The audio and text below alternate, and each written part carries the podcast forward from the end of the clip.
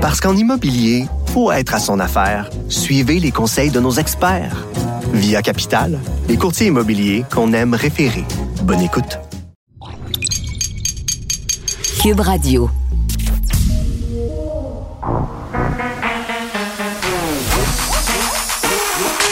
Elle a une opinion sur tous les sujets. Pour elle, toutes les questions peuvent être posées. Geneviève Peterson. Cube, Radio. Salut tout le monde, j'espère que vous allez bien. 5 janvier, hein, je dis jamais la date habituellement, mais là, on dirait que j'ai envie euh, qu'on se la rappelle parce que ça fait pas longtemps que cette année 2021 est commencée. Il me semble que c'est déjà très, très déprimant. Mais là, faites-vous-en pas. mon objectif, c'est pas euh, de nous replomber le moral euh, davantage aujourd'hui.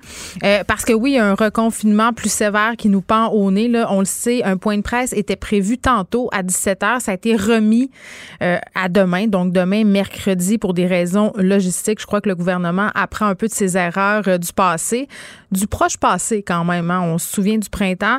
On veut pas, justement, annoncer des affaires qui sont pas totalement au point, j'imagine notamment au niveau des écoles, parce que les cas, euh, on le sait, c'est ce dont on parle depuis déjà quelques jours, continue de grimper. 2508 nouveaux cas aujourd'hui. 62 décès, 23 hospitalisations. Le système de santé continue à être mis à mal. Et vraiment, on sait qu'habituellement, parce qu'on peut déjà tirer des conclusions à des habitudes gouvernementales au niveau des annonces. On sait que les points de presse qui sont prévus à 17 heures, là, ben, ça concerne les annonces importantes. Donc, déjà, ça a commencé un peu à circuler dans différents médias ce qui serait annoncé demain. Tout ça demeure à confirmer, évidemment, mais on fait un petit tour là, de ce à quoi on pourrait s'attendre. Évidemment, euh, beaucoup de questions du couvre-feu. Hein. On le sait, en Europe, dans plusieurs villes, ils ont mis ça en place, notamment à Paris, il y en a eu un. En Grande-Bretagne aussi, euh, les déplacements sont contrôlés. Puis à chaque fois qu'on parle de contrôler les déplacements de la population, même de les compter, là, euh, puis on parlera tantôt dans quelques instants à une personne qui habite en Grande-Bretagne pour savoir comment ça se passe, parce que pour eux, là, ils sont là-dedans. C'est ça qui se passe. Euh, l'idée de contrôler les allées et venues de la population, ça fait grincer des dents plusieurs personnes et avec raison. Ça nous rappelle de mauvais souvenirs faut pas tomber là-dedans, là. Mais moi, j'ai peur qu'on invoque les mesures de guerre, pas qu'on les mette en place, mais que des gens disent, ben c'est ça, c'est comme dans la crise d'octobre. Puis rappelez-vous au printemps, quand on a barré les régions qui avaient la police aux entrées des différentes régions du Québec. C'était impressionnant. Et euh, bon, paraîtrait-il que même à l'intérieur euh, de la CAC, les opinions sont divergentes. Certains désiraient ce couvre-feu-là. D'autres préféraient qu'on recommande aux Québécois de ne pas sortir euh, de leur maison après 20 heures, après 21 heures. Mais tout ça, tout ça, c'est de la rumeur. Vous savez comment c'est. On aura vraiment demain l'heure juste. Et vraiment, au-delà euh, du contrôle des allées et venues, de la fermeture euh, qui sera reconduite fort probablement des commerces non essentiels, ce qui inquiète, ce qui fait jaser et ce qui me fait un peu pogner un petit quoi ce matin, c'est la question des écoles. Parce que euh, la façon dont ça se passe, l'enseignement en ligne, la fermeture des écoles, ça influence tout le reste de la société. Ça influence les gens qui travaillent, les gens qui peuvent pas travailler. Donc, ça influence l'économie. Donc, tout, tout dépend de ça. Tout dépend de la capacité du gouvernement à maintenir ou pas les établissements scolaires ouverts ou fermés. Et on le sait, on le répète, on a tout fait ça pour ça, là, pour pouvoir garder nos établissements scolaires ouverts le plus longtemps. Mais là, devant les chiffres, devant la force des chiffres, force est d'admettre que rouvrir le 11 janvier, ça serait peut-être irresponsable. Donc là, moi, je vous disais hier qu'à mon sens, peut-être qu'on rouvrirait le primaire parce que justement, les enfants sont pas autonomes, parce que l'enseignement en ligne, c'est pas optimal. Mais euh, ce qui nous pend au bout du nez, c'est une fermeture au moins d'une semaine supplémentaire. C'est ce qui circule. Au secondaire, ça serait deux semaines de plus. Les discussions ne seraient pas terminées. On le sait, là, hier encore, Jean-François Robert, ministre de l'Éducation, était frileux à dire qu'on était dans un changement de plan, disait que pour le moment, le plan original était maintenu. On sait maintenant que c'est du blabla puis que c'est pas ça. Là, ils sont en train de se préparer. Mais pour vrai, ça va être un enfer pour les parents et j'ai pas peur de le dire, là, euh, puis pour tout le monde en général, parce que, tu sais, au printemps, on savait pas trop ce qui nous attendait. On s'avançait là-dedans avec une certaine naïveté, avec un certain abandon. Il y avait le beau temps aussi. Hein. Là, on s'avance vers les mois les plus difficiles de l'hiver. On le sait qu'au mois de février, au mois de janvier, il n'y a pas de lumière. Les gens qui sont euh, aux prises avec des problèmes de dépression saisonnière, c'est habituellement là que ça se passe. Les ados prennent ça très, très dur. Euh, moi, j'anticipe le moment où je vais annoncer officiellement à ma fille de 14 ans que, ben non, elle ne retournera pas à l'école maintenant. Et je suis vraiment pas la seule à anticiper ça. Il y a des psychologues qui signent une lettre aujourd'hui dans la presse pour dire qu'ils sont inquiets pour la santé mentale des ados, qu'on devrait leur donner davantage accès à des soins psychologiques. On parlera un peu plus tard euh, dans l'émission à l'une euh, d'entre elles. Et avant qu'on ait parlé à notre invité qui est en Grande-Bretagne, juste un petit mot sur Justin Trudeau qui a précisé, euh, qui a ce matin en point de presse par rapport aux fameux 1000 piastres qui fait jaser depuis quelques jours.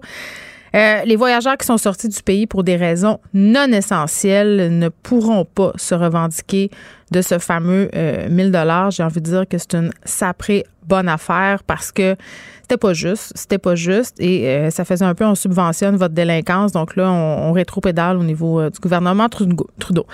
On va euh, du côté de la Grande-Bretagne parler avec Kathleen de Santiago, qui est une Québécoise qui vit là-bas. Kathleen, bonjour. Bonjour Geneviève. Bon, nous, on attend, euh, j'ai envie de dire, on attend notre sentence. Ça va se passer. Oui, vous êtes un peu comme nous hier soir. C'était exactement notre situation hier soir. C'est ça. Donc, on, attend de savoir exactement. On sait qu'il va y avoir des conséquences. On sait qu'on s'avance vers un confinement euh, beaucoup plus sévère que le demi-confinement dans lequel on est plongé depuis déjà euh, quelques mois. Mais dites-moi, Kathleen de Santiago, parlez-moi un peu justement. Hier, vous étiez dans l'attente, vous étiez dans l'anticipation. Là, c'est tombé. Peut-être nous faire un petit topo euh, de ça sera quoi euh, les mesures mises en place euh, et de l'ambiance là, par rapport à ces annonces-là? Oui, ben déjà la une très très grande partie du pays se, retrouvait déjà dans un, niveau de restriction très sévère. Donc vraiment la grosse chose qui a changé pour nous, par exemple à Londres, ça a été vraiment que les écoles euh, primaires, secondaires, universitaires euh, allaient être fermées. Donc ça, ça a été vraiment le gros, euh, la grosse annonce parce que depuis depuis le 20 décembre, nous à Londres et puis d'autres parties d'autres parties progressivement autour du pays, mm. on vivait sous des, restrictions vraiment strictes, comme par exemple les restaurants, les, les magasins, les, les sorties étaient interdites. Donc l'ambiance je dirais que c'est depuis Noël, on est pas mal découragé. Euh, surtout, c'est-à-dire que au début du mois, on, on, se faisait un peu vendre une fausse, un faux espoir qu'on on, on, arrivait presque à la fin. Au, oui, à cause du vaccin? début de la fin. Ben oui, c'est ça. La campagne de vaccination avait commencé. On sortait d'une d'un confinement au mois de novembre qui euh, allait promettre un Noël plus ou moins normal. On allait pouvoir euh, voir nos proches et sortir et, et, profiter de Noël du 22 euh, jusqu'au 27 décembre.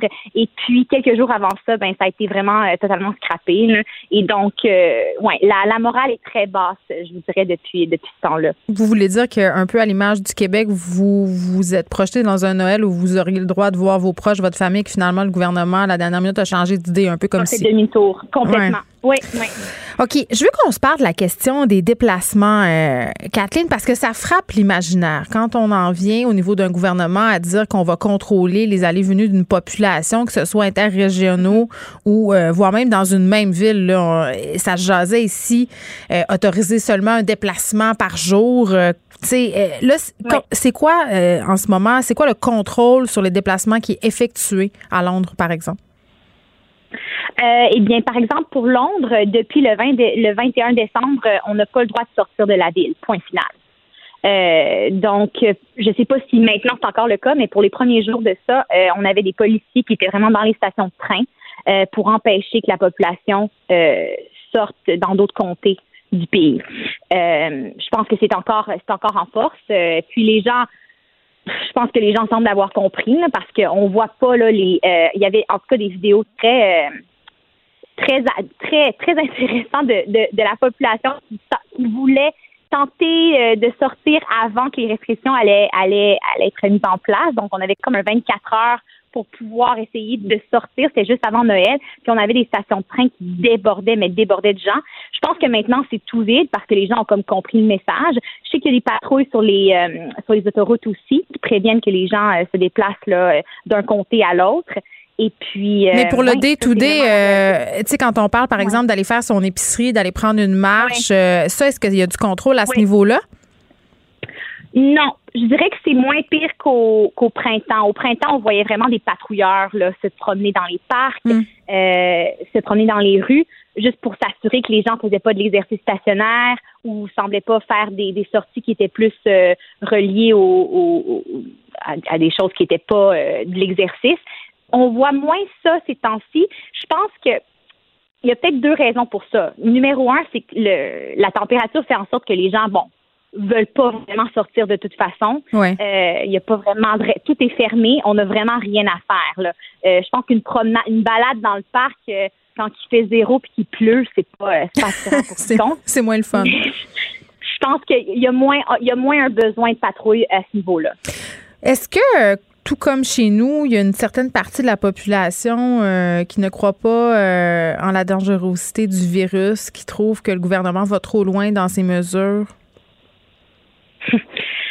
Ben, ironiquement, moi, je vous dirais que le gouvernement semble faire partie de ce groupe de personnes-là, malheureusement. Ah, Euh, je oui, comment que- ça? Ben, je pense que le gouvernement en ce moment fait se fait accuser vraiment d'avoir comme pas pris au sérieux la montée des cas au mois de décembre, même quand on sortait euh, de notre confinement au mois de novembre, il y avait vraiment cette attitude de oh euh, Noël va être euh, glorieux, on va pouvoir voir tout le monde, on s'en est bien sorti, l'Angleterre, on devrait être fiers de nos efforts.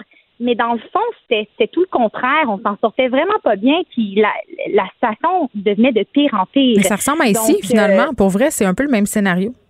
Ouais. Ouais. Ben, c'est ça. Fait que Je pense que la population a un peu perdu. Je, je- je parle pour moi, mais je parle aussi pour la plupart des gens qui trouvent qu'on aurait dû voir ces restrictions-là apparaître beaucoup plus, euh, beaucoup plus tôt.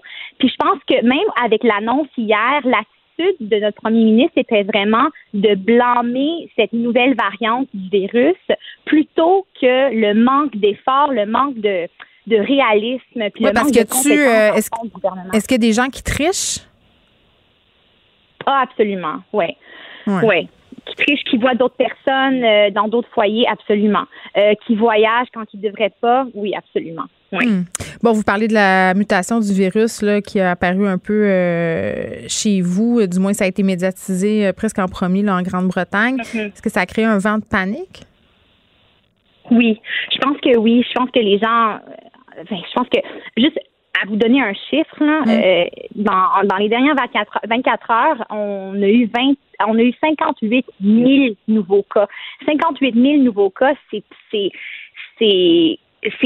incroyablement pire que la première vague là, euh, au printemps. C'est qu'on on se retrouve vraiment à- dans une situation qui est pire vraiment pire, vraiment plus alarmant parce que maintenant on entre dans, dans l'hiver, on on- on n'en sort pas. Fait qu'on rentre dans une période qui est déjà très, très, très occupée, très, euh, euh, très stressante pour nos, notre système de santé. Et on a quasiment le double euh, de personnes dans les hôpitaux avec COVID qu'on avait au printemps. Fait que la situation est vraiment, vraiment alarmante quand on pensait qu'on on, on, avait sorti, on, s'en était sorti du pire. Fait que dans le fond, le pire était derrière nous. Mais je pense que maintenant, le sentiment, c'est que le pire est, est, est à venir. Oui, puis c'est déprimant, puis il y aura des conséquences euh, indubitablement sur l'économie. Euh, Kathleen de Santiago, vous travaillez euh, dans le monde du théâtre, vous êtes actrice. Euh, avec la situation qu'on connaît en ce moment, l'incertitude par rapport à ce domaine-là en particulier, on sait que les arts vivants, même les tournages, là, c'est assez précaire en temps normal. La COVID a vraiment exacerbé tout ça. Est-ce que vous pensez des fois à revenir au Québec? Non? ben, non, ben, quand même bien établie ici. Euh. Je suis chanceuse que j'ai un, j'ai un mari qui est pas euh, dans les arts et le théâtre. Ah. Donc, euh, lui, il s'en, il s'en tire correct. Alors, euh, mais, mais non, mais c'est ça, c'est, c'est, c'est sans dire que je, je m'ennuie quand même du Québec, mais oui, je pense que il y a quand même beaucoup de comparaisons qui peuvent se faire. Je suis sûre que dans, dans votre milieu aussi, dans, dans le milieu artistique, c'est, c'est, c'est tout aussi, euh, tout aussi Non, oui, c'est euh, l'hécatombe, donc- euh, littéralement. Et, Ouais. euh, et Ouais. ce que je trouve dommage, c'est que les gouvernements, en fait, euh, voient tout ça aller. Puis j'écoutais le premier ministre Legault dire qu'il prenait exemple sur l'Allemagne. euh, tu sais, à un moment donné, je pense qu'on aurait peut-être, euh, tout comme euh, ce que vous venez de souligner par rapport au gouvernement euh, en Angleterre, euh, aller plus vite, en venir plus vite aux mesures plus drastiques. On, on serait peut-être pas dans Oui. cette situation-là aujourd'hui. Puis c'est une situation euh, qui est malheureusement la situation que vit à peu près la majorité de la planète. Kathleen de Santiago. Merci, Catherine de, Kathleen pardon, de Santiago, qui est une Québécoise qui vit en Grande-Bretagne. Je vous rappelle que euh, ils sont un peu comme nous euh, devant une situation où ils devront et doivent, euh, puis c'est déjà en, branle depuis hier, se reconfiner. Les écoles qui sont fermées là-bas aussi, malgré la campagne de vaccination qui est déjà bien, bien amorcée là-bas, contrairement à ici, parce qu'on sait qu'on tire de la patte. Là, les cas continuent à s'accumuler. 58 000 cas hier, c'est quand même énorme. Merci beaucoup de nous avoir parlé. Geneviève Peterson, la déesse de l'information. Vous écoutez Geneviève Peterson, Cube Radio. On est avec Nicole Gibault. Salut Nicole. Oui, bonjour Geneviève. Écoute, on se reparle de cette Québécoise qui a été arrêtée pour avoir envoyé une lettre empoisonnée à Donald Trump. Euh, c'était une lettre qui contenait de la ricine. C'est un produit naturel, en guillemets, qui est très, très euh, poison. C'est un poison très, très fort. Puis ça fait quand même beaucoup couler d'encre, cette affaire-là, évidemment, parce que, bon, euh, Québécoise qui menace le président des États-Unis, qui se fait pogner. Et là, elle a été jugée trop dangereuse pour être libérée, cette dame-là, Pascal Ferrier qui est une résidente de la rive sud, euh, représenterait une menace sérieuse à la sécurité nationale américaine. Ben oui, puis sans connaître le droit aux États-Unis sur la question de la remise en liberté, loin de là mon intention, là, mais euh, de, de, de faire ce, ce, ce, ce cours de droit, mais il me semble que ce que je vois est basé un petit peu sur les mêmes critères qu'on a ici. C'est une question de dangerosité euh, potentielle, euh, parce que évidemment, euh, comment la surveiller, comment, tu sais, comment euh, faire un, un, cercle autour de cette euh, personne-là qui mm. constitue, selon de toute évidence, là, une menace à la sécurité nationale, que ce soit pour le l'ex, enfin, il est encore président, là, mais euh, pour celui qui, qui, qui est en poste présentement jusqu'au 20 janvier, ou pour d'autres, parce qu'elle avait également, euh, il y avait également été question d'un chef de police, deux shérifs, trois gardiens de prison. Il y a un ensemble de personnes qui sont touchées là-dedans, euh, qui avaient été menacées, puis qui avaient reçu des lettres similaires. Puis quand même, ce qu'elle soulignait, Madame Ferrier, dans ses envois, en plus d'avoir introduit du poison dans son dans sa lettre, en fait, elle, menaçait d'utiliser son fusil. Tu sais, donc. Puis elle est partie, euh, si on me permet l'expression, elle est partie pas mal équipée, parce que ce qu'on lit, là, euh, c'est incroyable ce qu'elle avait sur elle. Elle était en possession d'un pistolet semi-automatique.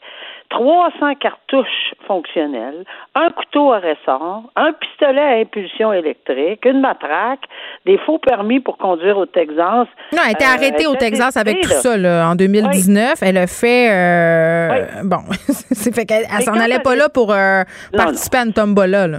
Non, pas du tout. Puis quand elle est traversée, moi je pense qu'on va ajouter, quand elle est traversée aux douanes, je mm. pense qu'on va ajouter un ingrédient. Moi je pense qu'il est très, très nécessaire, j'espère qu'ils l'ont fait ou qu'ils vont le faire, qu'elle ait un examen quelconque au niveau psychiatrique, sérieusement, là, parce que euh, elle passe aux douanes en disant ben c'est moi qui ai envoyé la lettre. Euh, euh, c'est même pas c'est pas quelque chose qu'elle semble cachée. Elle hmm. passe aux douanes en disant regardez là, cherchez plus là, c'est moi. Et sur elle, elle avait Elle était sur une mission. Oui, exactement. Mais c'est justement là. Je, pense que sans aller de l'avant et loin de là, euh, ma prétention d'être médecin non plus, mais je pense qu'une petite analyse au niveau, ça serait bien. Ça se demande. En tout cas, au Canada, je sais qu'on le ferait, là, de toute évidence, là. Mais enfin, là-bas, elle est jugée, évidemment, dans ces circonstances-là, avec le fait qu'elle représente et pourrait représenter, continue de représenter un, danger euh, pour euh, l'intérêt national. Bon, là, ça se passe aux États-Unis. On n'est pas des spécialistes du droit américain. Tu l'as bien souligné, Nicole, mais quand même, si on transpose, euh, faisons l'exercice de transposer une telle situation ici, par exemple, des menaces qui seraient proférées, des menaces sérieuses envers, par exemple, je sais pas, moi, François Legault, comment on établit la dangerosité d'une personne lors d'une demande de remise en liberté?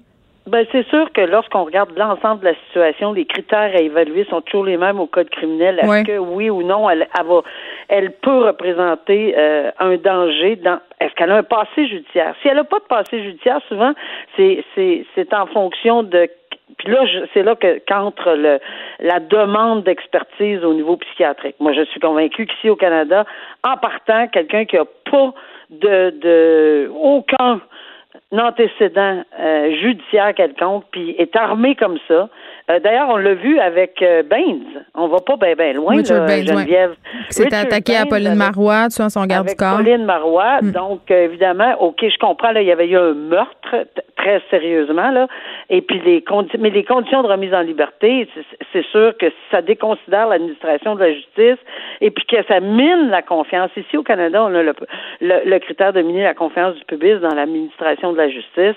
Ben, ça prendrait un, un sérieux euh, c'est une sérieuse condition à considérer. Moi, je pense que dans les conditions, il ne serait pas remis en liberté au Canada non plus, à moins de s'assurer. Mais comment s'assurer? On parle de poison, là. Elle a mis en danger tellement de monde. La GRC qui a été obligée d'aller faire euh, une expertise, on se souvient, dans son domicile ici au Canada. Euh, c'est vraiment un poison extrêmement dangereux. Donc, la vie des gens. Là, ici, là, on avait un- une dangerosité extrême. puis nous était, était de la vigilance euh, de la poste, euh, Dieu sait ce qui aurait pu arriver. Euh, Exact. Parlons maintenant éthique, parce qu'un des problèmes euh, que traverse, selon moi, le système de justice en ce moment, c'est une espèce de crise de confiance par rapport au grand public. Euh, La justice, souvent, doit se montrer euh, irréprochable afin que les gens se tournent vers elle, afin que les gens aient confiance aussi au processus judiciaire. On se parle d'un cas assez particulier. Ça arrive pas souvent, mais je trouvais ça intéressant. Ça arrive parfois qu'il y a des juges à la retraite qui redeviennent avocats. C'est très, très rare qu'on l'autorise, mais là, c'est arrivé. Un comité du barreau de l'Ontario a donné la permission à un ancien juge euh, qui est un représentant des communautés autochtones de plaider à nouveau justement pour aider euh, des Premières euh, Nations, notamment avoir accès à de l'eau potable dans l'ouest du pays. Oui, mais de redevenir avocat d'ancien juge, ça non, ça arrive souvent. Là, ce qui n'arrive pas souvent, c'est de demander de se présenter, c'est, d'aller plaider. C'est Ben, deux choses d'être avocat conseil dans Oui, un oui, je bureau. comprends ce que tu veux dire. OK, alors comme ben, oui, parce qu'il y en a plusieurs qui sont encore avocats là, qui, qui alors euh, aller plaider devant puis tu sais, je regardais, j'ai, j'ai fait mes recherches là-dessus là, depuis que j'ai lu cet article-là. Et en fait, dans chacune des provinces du Canada, tous les ordres professionnels ont, ils ont des similitudes là, euh, pour l'interdiction, mais tous s'entendent à dire que euh, c'est un cas par cas. C'est du cas par cas. Alors, le juge à la retraite euh, qui est dans un bureau d'avocat comme conseil et qui demande d'aller plaider, ben, il faut qu'il s'adresse à son ordre professionnel dans sa province. Et il y a des critères qui sont très, très, très, très stricts dans certaines provinces. Oui, parce que tu y peux a- rencontrer un ancien collègue, tu sais, ça, Ben. ça remet en doute la partialité de la- l'impartialité, pardon, de la justice. Mais tout à fait, puis c'est l'image, pas juste ça, puis tu as tout à fait raison de le soulever, parce que effectivement, il y a des critères là-dessus qui se, qui, qui, qui- qu'il faut qu'ils regardent. Par exemple, juste la perception. Tu sais, c'est bien beau, là, mais on sait bien, il y a déjà, il, il- il allait dîner avec lui ou elle, euh, c'était des amis. euh, euh, moi, je n'aimerais pas de nom, là, mais il y a des gens euh, que j'ai déjà vus moi-même, d'ex-collègues. C'est très, très difficile de, de évidemment, je les entendais pas, là, puis à part, dans, dans la province de Québec, de façon générale, on, on, on le fait pas parce que, évidemment, on pense que ça pourrait déconsidérer la, la, la, la confiance que le public peut avoir en, on sait bien, c'est un chum, tu sais, on veut pas ça non plus. Oui, même s'il n'y a pas de conflit d'intérêt, des fois, il y a apparence de conflit, puis c'est assez. C'est très particulier, puis c'est juste assez parce que c'est ça souvent qui fait le plus parler parce que s'il y a pas la perception entre les deux oreilles là, tu sais, on peut pas aller à l'intérieur pour dire écoutez, je vais planter des petites semences de non perception, on l'a, on l'a ou on l'a pas. Exact. Évidemment, fait que dans ces cas-là, probablement qu'il est mieux euh, de, de se restreindre à être avocat conseil, puis aider. De toute façon, ils font du, on, et plusieurs ex-juges font de très bons tra- du très bon travail dans les bureaux d'avocats, mais ils sont pas là euh, devant la cour. Puis là, pourquoi on a autorisé euh, cet ancien juge euh, qui Ah, quand. Oui, c'est ça, parce que là, euh, c'est pour qu'il défende sa communauté, entre guillemets, euh, trois réserves autochtones qui n'ont pas accès à l'eau potable. Mais ce qui est intéressant ici, puis je pense que c'est le critère qui a fait en sorte que ça a balancé, c'est que c'est le barreau de l'Ontario qui a permis, avec des conditions particulières, particulière, c'est-à-dire qu'ils ils, lui disent de ne pas de pas référer à son statut. Ben non, mais c'est parce que c'est dans tous les journaux. J'imagine que quelqu'un va le lire même euh, ailleurs. Là. Mais de pas faire. Bon, il y a, y a des conditions qui sont attachées à son autorisation, mais c'est le barreau de l'Ontario, mais c'est pour une cause au Manitoba et en Colombie-Britannique. Donc c'est la raison. Les le, le barreau de l'Ontario a dit, écoutez, dans ces circonstances particulières, on va l'accepter pour la communauté, pour sa communauté. C'est un autochtone lui-même euh, et, qui, et qui était spécialisé en droit. Pas le premier juge autochtone, euh, en plus, euh, cet homme-là, Harry Laforme? Ouais. C'est possible. Alors, c'est c'est ça. Et donc, vu que c'est pas du tout dans la même province, on l'a autorisé à certaines conditions. On va se parler euh, du dossier euh, Tony Accurso, mais quelque chose qui est parallèle à ce dossier parce que c'est le début de son procès à M. Accurso, euh, qui est bon accusé d'abus de confiance, complot. On va suivre ça évidemment là tout au cours de la semaine pendant le déroulement des procédures, mais il y a une autre histoire qui se déroule parallèlement à ça. Il y a un ex-fonctionnaire de l'Agence du revenu du Canada qui a été arrêté dans le cadre de la même enquête. Et ce fonctionnaire-là était actionnaire fantôme d'une firme conseil qui a reçu des dizaines de milliers de dollars pour évaluer des demandes de crédit d'impôt de ses propres clients. Donc, tu sais, on se parlait de conflit d'intérêts tantôt ou euh, d'apparence euh, de conflit euh, d'intérêts, mais près de sept ans après son arrestation par la GRC, là, cet homme-là, cet ancien fonctionnaire de l'ARC, a été déclaré coupable de complot pour commettre une fraude envers le gouvernement. Et ça, c'est très, très grave. Oui, puis il n'y a pas eu sa sentence, évidemment, parce que ça va être au mois de mars. Mais c'est un procès qui était long. c'est un procès qui, qui, qui c'est lourd comme procédure, on s'entend là.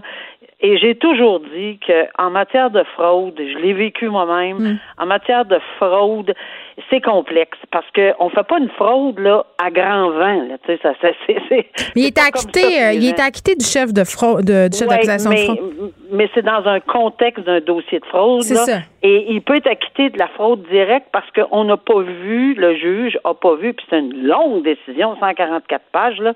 Euh, puis il a mis en lumière le juge en question qui a entendu la cause que évidemment il y avait des fonctionnaires à l'intérieur de de de, de la de l'arc qui euh, qui était de connivence avec des gens qui travaillaient pour des compagnies euh, pour faire bénéficier des crédits d'impôt, mais de gros crédits d'impôt. Pour sauver de l'argent, disons-le, c'est ça. Pour sauver beaucoup, beaucoup, beaucoup de sous au niveau d'impôts. Et euh, oui, euh, il y, a, y, a, plusieurs personnes qui étaient accusées. Et en ce moment, tu fais bien de faire la, la référence parce que c'est dans le même contexte qu'aujourd'hui commence le dossier de M. Accurso mm. et d'autres, parce que il y a, y a d'autres co-accusés pour également euh, une question de d'avoir soutiré ou enfin de tenter de fraude. Ben là, il est accusé, on ne sait pas s'il va être coupable, mais présomption d'innocence toujours, de fraude, de complot, etc. Encore une fois, dans, dans la même opération, c'est dans la même chose. Alors, euh, mais là, il y a un procès qui est terminé, qui a été mm. long, pénible et douloureux parce qu'il y a beaucoup de calculs, il y a beaucoup de. Oui, c'est des dossiers avec euh, des ramifications financières excessivement complexes, beaucoup d'intervenants, beaucoup de questions de, de, loi. Ben c'est ça. Fait que c'est ça. Là, j'avais envie de dire aussi, euh, on va essayer de faire le tour de tout ça avec Jean-Louis Fortin, qui est le directeur de notre bureau d'enquête, qui suit vraiment ce dossier-là depuis très longtemps pour essayer qu'on se démêle un peu dans tout ça. Qu'est-ce qu'on reproche à qui, à quoi? Puis on va suivre ça avec toi aussi, Nicole, plus la question euh, du procès, qu'est-ce qui se passe, là, mais on va essayer de, euh, de faire euh, un topo clair de tout ça parce que, puis même comme juge, quand, quand tu as des cas comme, comme ça en face de toi, j'ai envie de dire que tu devrais presque avoir droit à une espèce de grille comme dans un livre historique. Ah, là, où il y a des jurys comptables. C'est ça, parce que c'est bien trop compliqué. C'est ça. C'est très compliqué, puis je me cacherai pas de te dire que je disais, un instant, on arrête, là, on recommence. Oh, une minute. La madame, elle comprend pas. la madame, elle comprend pas. C'est ça. C'est normal aussi. Alors, euh, tant mieux s'il y a quelqu'un qui va l'explorer. Euh, Mais je pense que c'est important euh, qu'on le comprenne parce que ce sont des crimes excessivement graves qui ont des répercussions quand on parle de détourner de l'argent des contribuables puis des compagnies bénéficient des largesses d'un fonctionnaire corrompu pour payer moins d'impôts. Je pense que c'est important qu'on comprenne bien puis qu'on n'oublie pas parce que parfois, je trouve qu'on a la mémoire courte. Merci, Nicole. On se reparle demain. Oui. À bientôt. Bye. Parce qu'en immobilier, pour être à son affaire, suivez les conseils de nos experts. Via Capital, les courtiers immobiliers qu'on aime référer. Bonne écoute. Pour elle, une question sans réponse n'est pas une réponse. Geneviève Peterson. Cube Radio. Je sais pas si vous vous souvenez, au printemps passé, puis même à l'automne, souvent j'ai dit, je pense qu'on exagère un peu avec la détresse psychologique des adolescents. Je pense que nos ados, les enfants, sont beaucoup plus résilients qu'on pense, s'adaptent vraiment facilement. Euh, Est-ce qu'on est en train de capoter avec la santé mentale des ados, des enfants, mais surtout des ados, parce que c'était vraiment eux dont il était question là, au niveau des problématiques euh, d'anxiété, de dépression par rapport au confinement. Là, euh, avec le reconfinement vers lequel probablement on s'avance euh, dès demain, en fait, avec cette annonce à 17 heures. Euh, on dirait que je change mon fusil d'épaule un peu parce que je vois les répercussions euh, au niveau de l'anxiété que ça génère, cette possible annonce-là. Vraiment, beaucoup de parents sont inquiets, beaucoup de spécialistes aussi. Et euh, il y avait une lettre ce matin dans la presse co-signée par des psychologues, puis ça commençait à assez raide, là. au moins un adolescent sur trois qui serait en échec scolaire. et ce que les psychologues signataires de cette lettre disaient, c'était que c'était pas surprenant. On parle avec le docteur Karine Gauthier qui la co-signe, cette lettre-là sur la santé psychologique des jeunes aujourd'hui. Docteur Gauthier, bonjour. Oui, bonjour. Bon, euh, évidemment, je pense qu'on n'a pas voulu euh, paniquer trop euh, avec la santé mentale des ados. On en a beaucoup parlé, on a beaucoup essayé de trouver des solutions, mais ultimement, je pense qu'on essayait tous et toutes de se rassurer un peu en se disant que c'était pas si pire finalement. Puis comme je le disais, nos ados étaient résilients, mais sur le terrain, force est d'admettre que pour ceux qui ont accès à un soin, un support psychologique, là, ce qu'ils nous disent les ados, c'est que ça va pas très bien et que ça va peut-être pas bien aller tantôt, encore moins parce qu'on se reconfine et que l'école sera en ligne. Mm-hmm. Oui, tout à fait. C'est que euh, vous avez raison, là, les, les, les, les, les gens sont, tu sais, il y a beaucoup de gens qui ont, qui ont de la résilience, qui sont capables de, de s'adapter, mais c'est sûr que c'est vraiment beaucoup d'adaptation, surtout à une période où, euh, euh, ben, c'est dur pour les adultes. Donc, imaginez les adolescents là, qui sont en train de former leur identité, puis tout ça, qui se connaissent pas complètement, ben, c'est quelque chose qu'on fait toute notre vie, là, mais quand même, là, qui sont, qui sont une étape de leur développement où ils ont vraiment besoin de, de contacts sociaux, puis euh, de leurs de leurs amis. Euh, donc, euh, c'est sûr que ça a, ça a un impact, là, même les, les, les gens résilients, les jeunes résilients quand même. Parce qu'il y a une limite là, à la résilience aussi à un moment donné quand tu. Oui.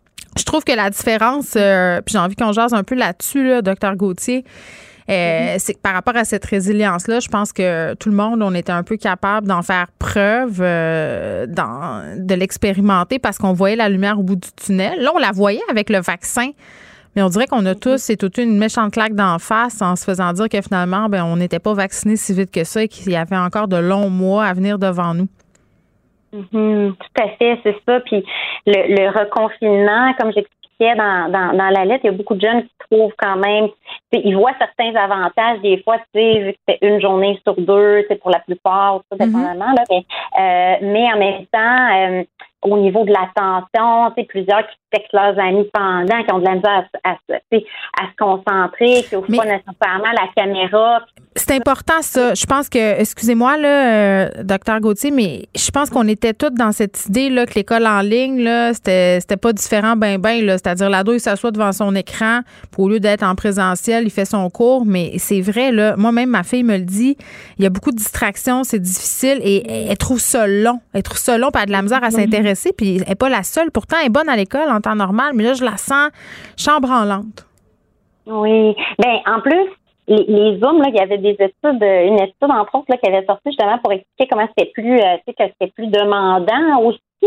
c'est pour. Euh, hey, 8 heures assis sur une chaise à regarder des vidéos là, de profs qui sont pas euh, toujours si bons que ça pour être. Puis même quand ils sont bons, là, pour faire des masterclass à distance, là, c'est difficile.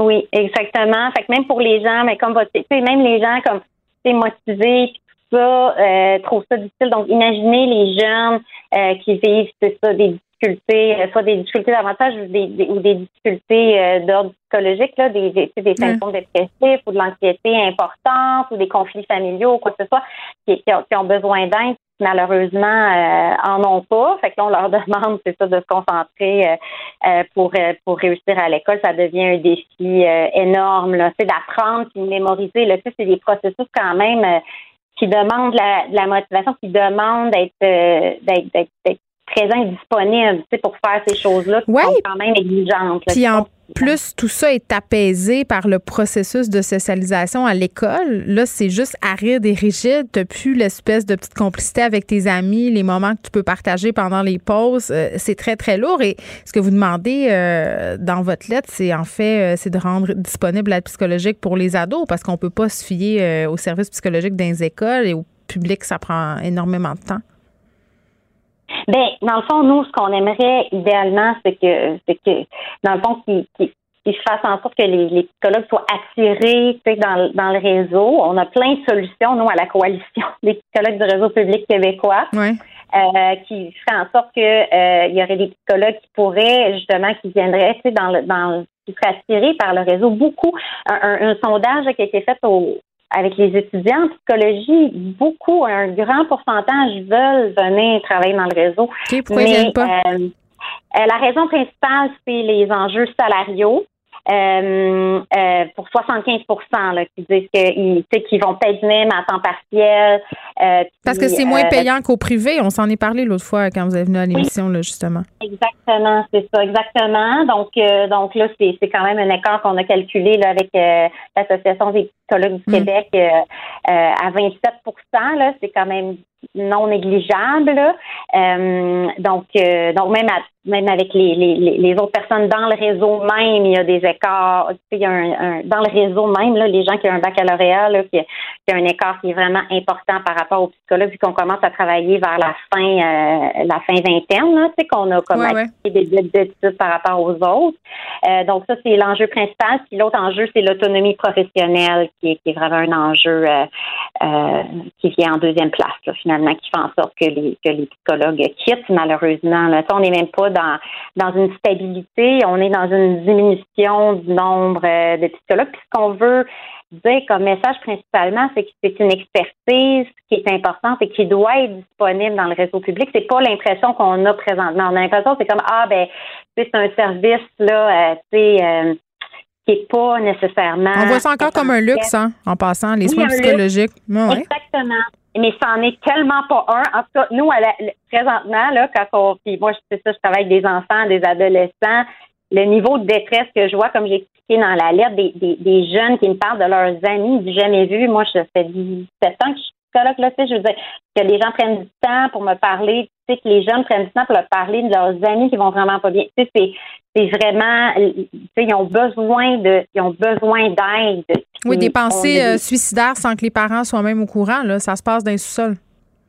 C'est ça, c'est ça. Puis là, les jeunes sont pris avec ça. Fait qu'une chose, c'est sûr, c'est de, d'en parler. Hein. C'est que la première étape, c'est sûr que c'est, c'est pas tout le temps facile, mais souvent quand on parle, on se rend compte qu'on n'est pas, on n'est pas seul dans notre France, puis à vivre les mêmes, les mêmes choses puis en parler avec un adulte, c'est ça, un, soit un parent ou sinon un autre adulte responsable, euh, une tante, un, un professeur, euh, quelqu'un dans, dans notre environnement qui, pourra, qui pourrait, euh, qui pourrait nous aider pour pas qu'on reste pris avec avec cette avec cette détresse là, Même si les services sont difficiles à, à obtenir, mais en mm. même temps, il faut il faut se mettre sur des listes il faut le, le, demander. Là, mais il euh, faut se mettre sur des listes. Parfois, euh, c'est très, très long. Puis je pense que l'importance d'agir rapidement, notamment quand il est question euh, des adolescents, c'est excessivement important là, aussi. Oui, tout à fait. Puis c'est sûr qu'il y a des, des, des, lignes d'écoute, il y a d'autres services qui sont mm. mais nous, ce qu'on explique dans la lettre, c'est que la psychothérapie, justement, ce n'est pas un luxe. Parce que oui, ça fait, mettons, une, ligne d'écoute, sont essentielles les lignes d'écoute, mais on veut aller voir à la source, la, la, la source, la pense qu'est-ce qui se passe, pourquoi un jeune appelle suicide d'action, tu sais, je veux dire, OK, oui, la personne. C'est parce qu'on est rendu en crise, rendu là, là. Ils vont aider, ils sont essentiels, puis oui, mettez plein de ressources dans les lignes, puis tout ça. Mais à un moment donné, c'est qu'il faut tel jeune, puis tout ça. Mais il faut aussi, OK, donner de l'aide à ce jeune-là, un traitement dans le fond, un traitement psychologique qui fait en sorte qu'il va aller mieux, mais au long terme. Puis après, ben, il, va en avoir moins de besoin, plus besoin de ces, de, de, de ces lignes-là, mm. puis il va devenir une personne qui va bien fonctionné, puis tout ça, puis ben oui, puis j'allais dire, euh, docteur Gauthier, que bon, euh, Lionel Carman a fait plusieurs annonces, plusieurs sorties là, par rapport à la santé mentale, l'importance euh, de s'attarder à la santé mentale de la population, des jeunes en particulier. Le gouvernement en a fait un peu son cheval de bataille cet été, à l'automne, par rapport notamment à la rouverture des écoles. Mais à un moment donné, ça serait le fun de voir des actions concrètes. on nous dit qu'on écoute les propositions, vous en offrez des solutions, des façons de faire. à un moment donné, il faudra qu'il y ait des gestes qui soient posés pour la santé mentale de la population qui ne va vraiment pas en s'améliorant, on va se le dire. Euh, je profite un peu de vous là, pour peut-être euh, saisir l'occasion de donner quelques conseils aux parents. On est plusieurs à se poser des questions puis à anticiper là, ce qui s'en vient les prochaines semaines. On ne sait pas encore euh, combien de temps ça va durer.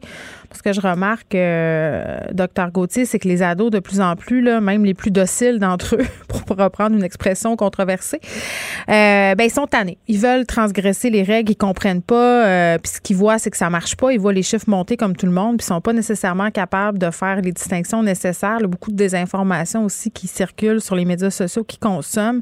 Comment on gère ça, les parents? C'est dur. Moi-même, euh, j'ai des discussions avec mes enfants, euh, des parents de leurs amis qui sont plus lousses que moi. Mes enfants trouvent ça plate, trouvent ça injuste. Qu'est-ce qu'on fait?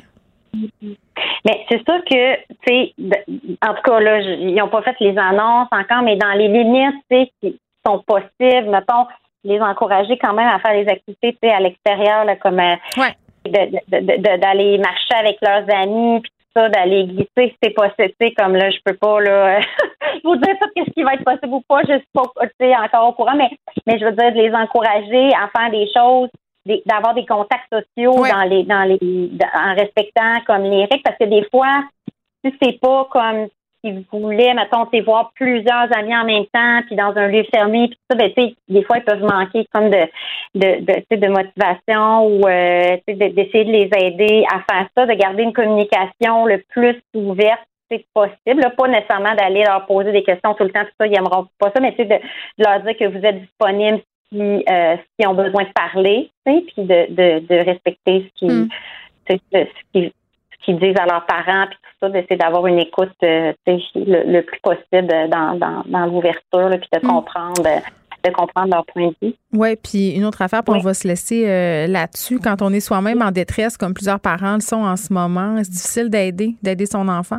Oui, oui c'est ça que je voulais c'est ça, montrer dans la lettre là, que, oui, il faut de l'aide pour les adolescents, mais il faut de l'aide pour les adultes aussi parce que ces adolescents-là ont des parents c'est sûr que dans une famille, euh, les, gens, c'est sûr, ont un effet sur les autres. Il y a une personne qui est déprimée ou une personne qui, est très anxieuse, puis tout le monde est affecté par ça. Donc, euh, c'est sûr que si le parent va pas bien, bien, euh, il devrait pouvoir avoir les, les, traitements là, qui sont euh, qui pourrait faire en sorte qu'il y ait mieux, là, dont la psychothérapie, là, qui est un traitement très bien reconnu euh, pour, euh, pour traiter plusieurs problématiques de santé. on ne comprend pas pourquoi c'est pas encore plus accessible, alors que c'est tellement important que les répercussions économiques de pas n'avoir pas accès à des soins psychologiques, elles sont grandes, elles sont là, elles sont documentées. docteur Karine Gauthier, merci, qui est psychologue, porte-parole de la coalition des psychologues du réseau public. On se parlait de cette lettre ouverte publiée dans la presse aujourd'hui, signée par des psychologues sur comment vont nos jeunes, comment vont-ils aller, comment vont-ils traverser un autre confinement? En tout cas, euh, si on avait accès plus facilement à des soins psychologiques, ça viendrait sans doute apaiser plusieurs tensions. Merci beaucoup de nous avoir parlé. Parce qu'en immobilier, pour être à son affaire, suivez les conseils de nos experts. Via Capital, les courtiers immobiliers qu'on aime référer. Bonne écoute. Geneviève Peterson. Une animatrice pas comme les autres. Cube Radio fait un petit suivi par rapport à toute cette histoire euh, de menaces de mort, de menaces de viol, de viol pardon, sur les médias sociaux. Euh, on va essayer de porter euh, ce dossier-là tout au long de la semaine parce que c'est vraiment en recrudescence, on le sait, la violence sur les médias sociaux de plus en plus présente. La pandémie n'a rien arrangé. hier, je parlais avec Paul Laurier, un ancien policier à la SQ, par rapport au manque de ressources des corps de police quand on porte plainte pour ce genre de menaces-là, des menaces quand même explicites, des menaces voilées aussi souvent la plupart du temps, en fait. Euh, et vraiment, là, ce qu'on se rend compte, plus on fouille, plus je fouille ce dossier-là avec l'équipe ici, euh, plus je reçois des témoignages aussi, c'est que tout ça, c'est long, c'est fastidieux. Puis je le répète, la police, vraiment, là, en tout cas, me concernant moi, mon histoire personnelle, puis c'est un peu ce que je ressens euh, parce que j'ai reçu de nombreux messages où on me racontait des histoires un peu semblables c'est que dans la plupart des cas, on sent vraiment que la police a une réelle volonté d'aider, euh, reconnaissent le problème, reconnaissent que ça fait du dommage, mais ont un peu les mains liées à cause des lois, à cause de, la priorité aussi, là, parce que c'est un crime où euh, il n'y a pas de sang, donc on établit est-ce que c'est vraiment dangereux ou pas. Mais au-delà du travail de la police et de ce que permet ou pas de faire le système de justice en ce moment, puis je vous le dis, là, on va essayer de leur parler euh, à la police pour savoir ce dont il y aurait besoin, pourquoi ils peuvent pas agir. Moi, j'aimerais ça qu'on me l'explique. Euh, je vais pousser plus loin la réflexion. Euh, dans ce dossier-là, je veux qu'on se demande ce qu'on peut faire pour les victimes au-delà du processus judiciaire euh, parce que, je le répète, la pandémie a aggravé la violence sur les médias sociaux. Beaucoup d'appels à la police, d'ailleurs, qui concernent des problématiques sur Internet, sur les médias sociaux. Je faisais référence aux témoignages que j'ai eu depuis hier, par ailleurs, euh, des gens qui ont porté plainte, des gens qui n'ont pas porté plainte, des gens qui ont réussi à faire condamner euh, des personnes. Continuez à m'en envoyer parce que ça m'aide à pousser la réflexion plus loin. Ça m'a donné, par ailleurs, l'idée de recevoir la CAVAC. Aujourd'hui, il y a une femme qui me racontait son histoire. Je vais la garder pour moi parce qu'elle m'a demandé de le faire. Mais ce qu'elle a tenu à me dire, c'est que la CAVAC avait été d'un grand support pour elle euh, parce qu'on peut euh, accompagner euh, les victimes de violences sur Internet. C'est possible pour les victimes de violences sur Internet de trouver un accompagnement par rapport aux menaces, au harcèlement en ligne et pas juste dans un processus de plainte au niveau de la police. Donc, on va parler avec Marie-Christine Michaud. Elle est là, qui est porte-parole et coordonnatrice du réseau des CAVAC. Madame Michaud, bonjour. Bonjour, Mme Merci de me recevoir. Ben, écoutez, ça me fait grand plaisir parce que je trouve ça important qu'on parle de la problématique de la violence sur les médias sociaux, euh, non pas seulement euh, dans un aspect judiciaire, euh, puis dans un aspect de porter plainte. Je veux qu'on commence par se parler des effets psychologiques, des effets physiques, des, des effets possibles de la cyberviolence sur les victimes. Oui. Mais dans le fond, tantôt, c'est ça, vous avez parlé beaucoup de menaces. En fait, quand on parle euh, la cyber, on parle aussi beaucoup de cyber-intimidation. Exact. harcèlement. oui, qui peuvent regrouper le harcèlement, des menaces, des insultes, euh, le fait de circuler des rumeurs, du chantage. Et euh, là-dedans, ce qui est important aussi, c'est que la personne victime peut vraiment recevoir des mots là, qui vont vraiment susciter chez elle une crainte réelle euh, ou d'être euh, vraiment euh, intimidé. Donc, vous l'avez mentionné tantôt, c'est sûr que ça peut être faire l'objet justement d'un crime, d'une infraction à caractère criminel. Mm-hmm. Donc, au niveau du Code criminel canadien. Et je vous dirais que au-delà de ça, que, la, personne porte plainte ou non, euh, que la personne ne soit pas certaine de ce qu'elle devrait faire ou non, c'est vraiment important euh, de ne pas rester seule avec ça et d'en parler, de ne pas s'isoler. Vous avez parlé ici euh, tout à l'heure justement de conséquences. Mais une des choses, des fois, qui va faire en sorte que la personne n'ose pas en parler, c'est qu'elle a peur de ne pas être crue. Et vous avez dit tantôt que des fois, ça peut prendre du temps là, au niveau, euh, que ce soit au niveau des policiers, au niveau mm. euh, du procureur, euh, pour pouvoir faire, que ça fasse l'objet d'une plainte ou non. Mais au-delà de tout ça, ça qu'il y ait suffisamment, mettons, d'éléments pour aller de l'avant ou non, ça ne veut pas dire qu'on ne croit pas à la personne. Et c'est important qu'elle ait de l'aide.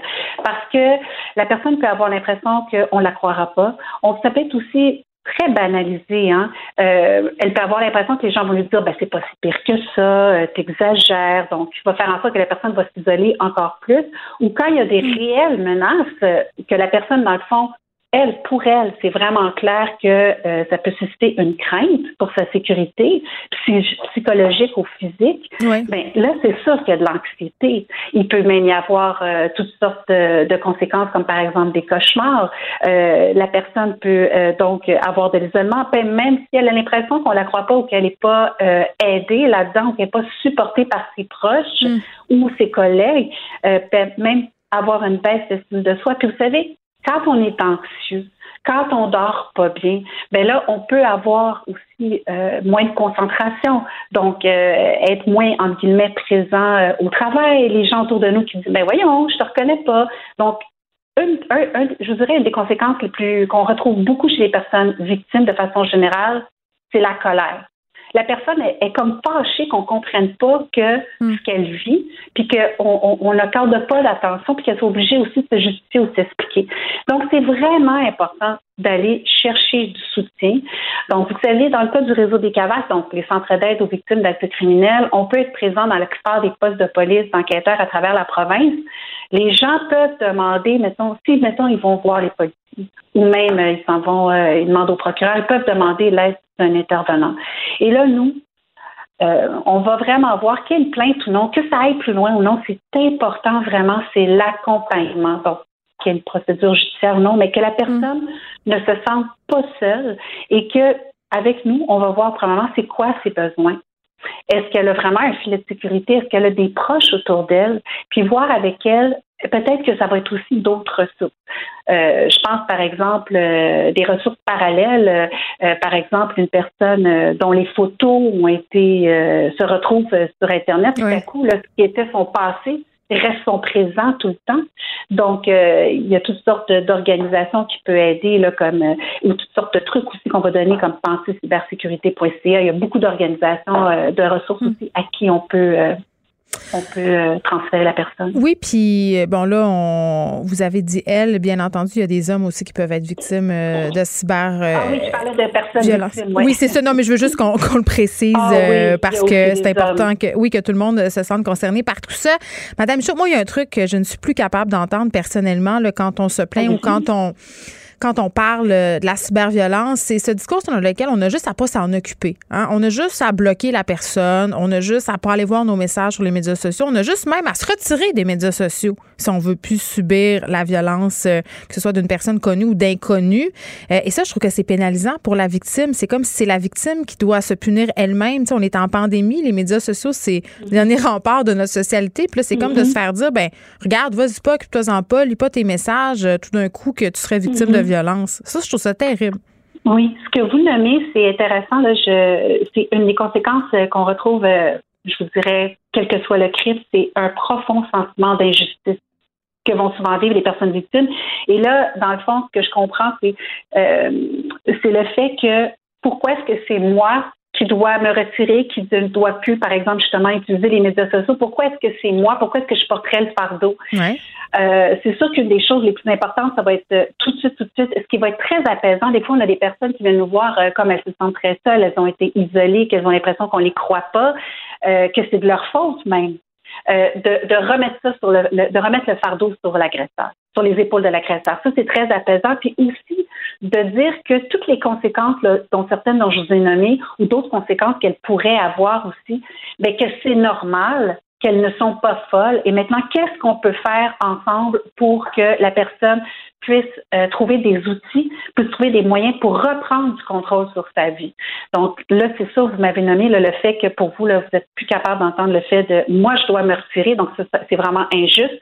Donc, quand je parlais de ressources parallèles, c'était euh, bon, euh, comme par exemple des ressources qui vont pouvoir aider à qu'est-ce qu'on pourrait faire éventuellement pour enlever, mettons, des propos diffamatoires, des photos, etc. Mm. Mais aussi pour que la personne puisse continuer. Est-ce que c'est changer de courriel, etc. Mais c'est sûr qu'on va, on, on va trouver avec elle, euh, avec des ressources euh, spécifiques, euh, ce qu'il pourrait faire. Mais, mais ce que vous m'avez nommé là, c'est quelque chose qui est vraiment très normal. Le fait que pourquoi est-ce que c'est moi qui subis puis qui ne peut pas continuer ici de, poursuivre mes activités? Puis vous l'avez dit, hein, en temps de pandémie, les médias sociaux peuvent être effectivement très importants. C'est comme souvent le seul moyen de rejoindre les personnes, les proches, les personnes qu'on aime.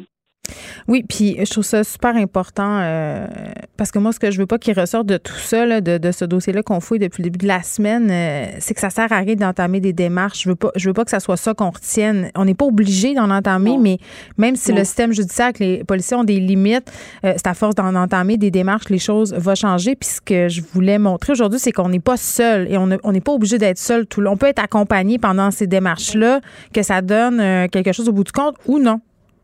Oui, parce que parce que vous savez, la recherche, elle est tellement claire depuis des années. C'est pas nécessairement le résultat plutôt que le processus le plus important. Le fait que la personne se sente accompagnée, que ce soit un processus judiciaire ou non, parce que des fois, par exemple, il y a des agresseurs qui vont être anonymes.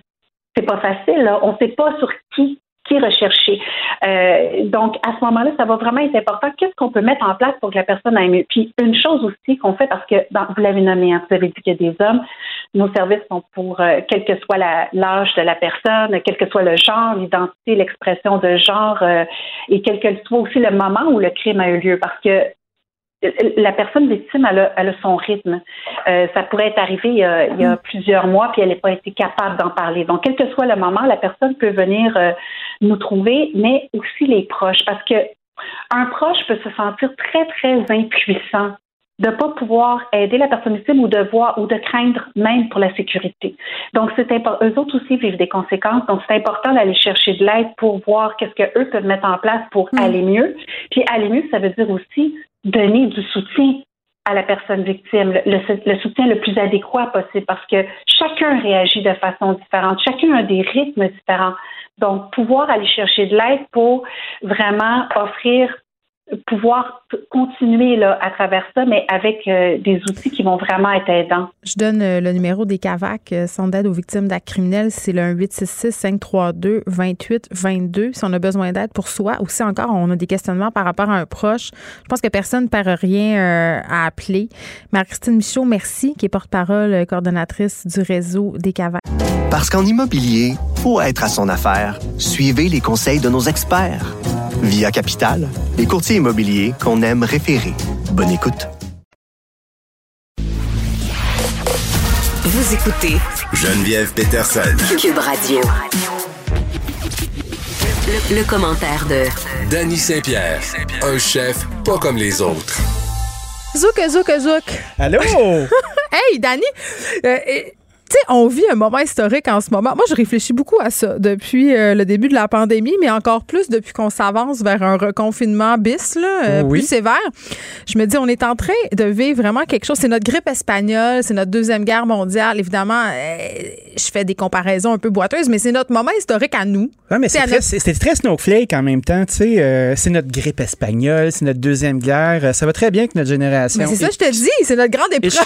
notre grande épreuve. mais, tu sais, plus tard, quand je vais être une vieille grand-mère, si je me rends là, hein, je touche du bois, eh, tu sais, je vais radoter ça. Le temps où on avait. Hey, Hey, dans mon temps, on n'avait pas le droit de tousser. Dans mon temps, l'Internet, il laguait des fois. C'était long, là. Il y avait l'enseignement en ligne, puis ils vont dire Comment, grand-maman, c'est juste rendu ça? Ben oui. Quoi, il y avait de l'école en présentiel dans ton temps? Donc, ben, fuck Ah ouais, c'est. Je pense qu'on est en train de vivre quelque chose, mais on est en train de le coaster. C'est comme si on était à l'extérieur de la chose. Mais ben, moi, je me sens, parce qu'on le couvre chaque jour ici, puis on, on, on décortique toutes les affaires. à un moment donné, tu te sens comme un peu en dehors de la patente. Tu, mais finalement, bon, là, c'est sûr que quand mes trois enfants vont être à l'école à la maison, je me sentirai vraiment pas en dehors de la patente. Quoique je vais être ici. Mais moi, j'ai pogné, bon, je racontais ça à Benoît Dutrisac un matin, euh, que c'est pour une des premières fois depuis le début de la pandémie, j'ai pogné mon petit quelque chose. Ta petite, petite émotion? Ben, non, non, mais mon petit. Euh, moi, j'ai eu deux moments de panique. Pendant cette pandémie. Le premier, ça a été quand j'ai demandé à mon chum qu'est-ce qui allait arriver parce que, c'est financièrement, là. Parce avec les finances de l'État, maintenant? Ben, avec les finances mondiales, finalement. Euh, tu sais, mon chum, quand même. Euh, ça l'intéresse? Une petite grande gueule. Il y a toujours quelque chose à dire, OK? Non, mais il y a tout le temps une réponse ah à tout. Fait que ça, c'est excessivement rassurant. Même des fois, je sais que c'est de la bullshit, mais je fais, ah, ça me rassure. Là, il s'était retourné vers moi, puis il avait dit, hey, je le sais pas. ah, j'avais pas trippé. Ah non, c'est ça. C'est même si lui. Il aurait pu se forcer. C'est ça, j'ai dit, pourquoi tu m'as pas menti comme tous les hommes? Ben oui. Oh là là, les courriels commencent à Pourquoi qu'il y, a, il y a eu un moment de lucidité? Qu'est-ce qui s'est passé? Ou d'honnêteté. ah oui, puis c'est fait, OK, c'est là que je vais le faire. Oui, mais c'est ça. Puis ce matin, j'ai reconnu un autre, euh, un autre sentiment, justement, de, de, de tapis qui glisse. Parce que là, on n'a pas le contrôle sur rien pantoute. Pantoute. moi, je peux me faire croire d'avoir le contrôle sur l'existence, puis de dire, hey, je suis chez nous, puis il n'y en a pas de problème. Mais, ah, mais tu ne l'avais pas avant?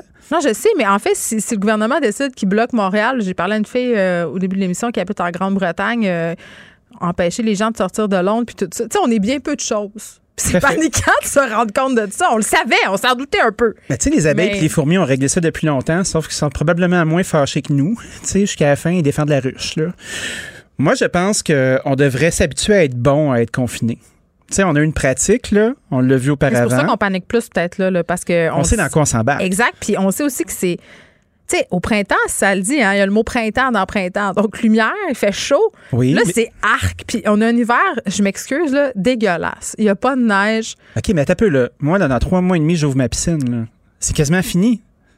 Pourquoi tu. C'est euh, vrai, hein? Ben oui, euh, raccroche-toi. pas long. C'est pas long. Hey, il y a même il y a eu une tempête de neige. Mais t'as une piscine d'Anis que. Puis, tu sais, on, a l'air de des gros bobos privilégiés. Est-ce qu'on ouais, est mais je m'en fous, j'en suis un. Je le sais, mais imagine les commencerai gens pas à faire à croire au monde que, que je suis pas ça, là? Je le sais, c'est pas ça qu'on leur fait à croire, mais je, je trouve le moyen de me plaindre pareil. Puis, tu sais, puis des fois, j'ai une petite pensée pour, mettons, les gens moins privilégiés, pognés dans un 5 et demi à quatre enfants, qu'il faut qu'ils fassent du télétravail, qu'il faut Qui c'est qu'ils qui fassent quatre enfants? de l'enseignement. Plein Des, de gens. des gens recon- des familles reconstituées. Ben, pas en tout. Là, moi, j'en ai trois à moi. C'est juste pour te dire. Là. T'as fait ça, toi?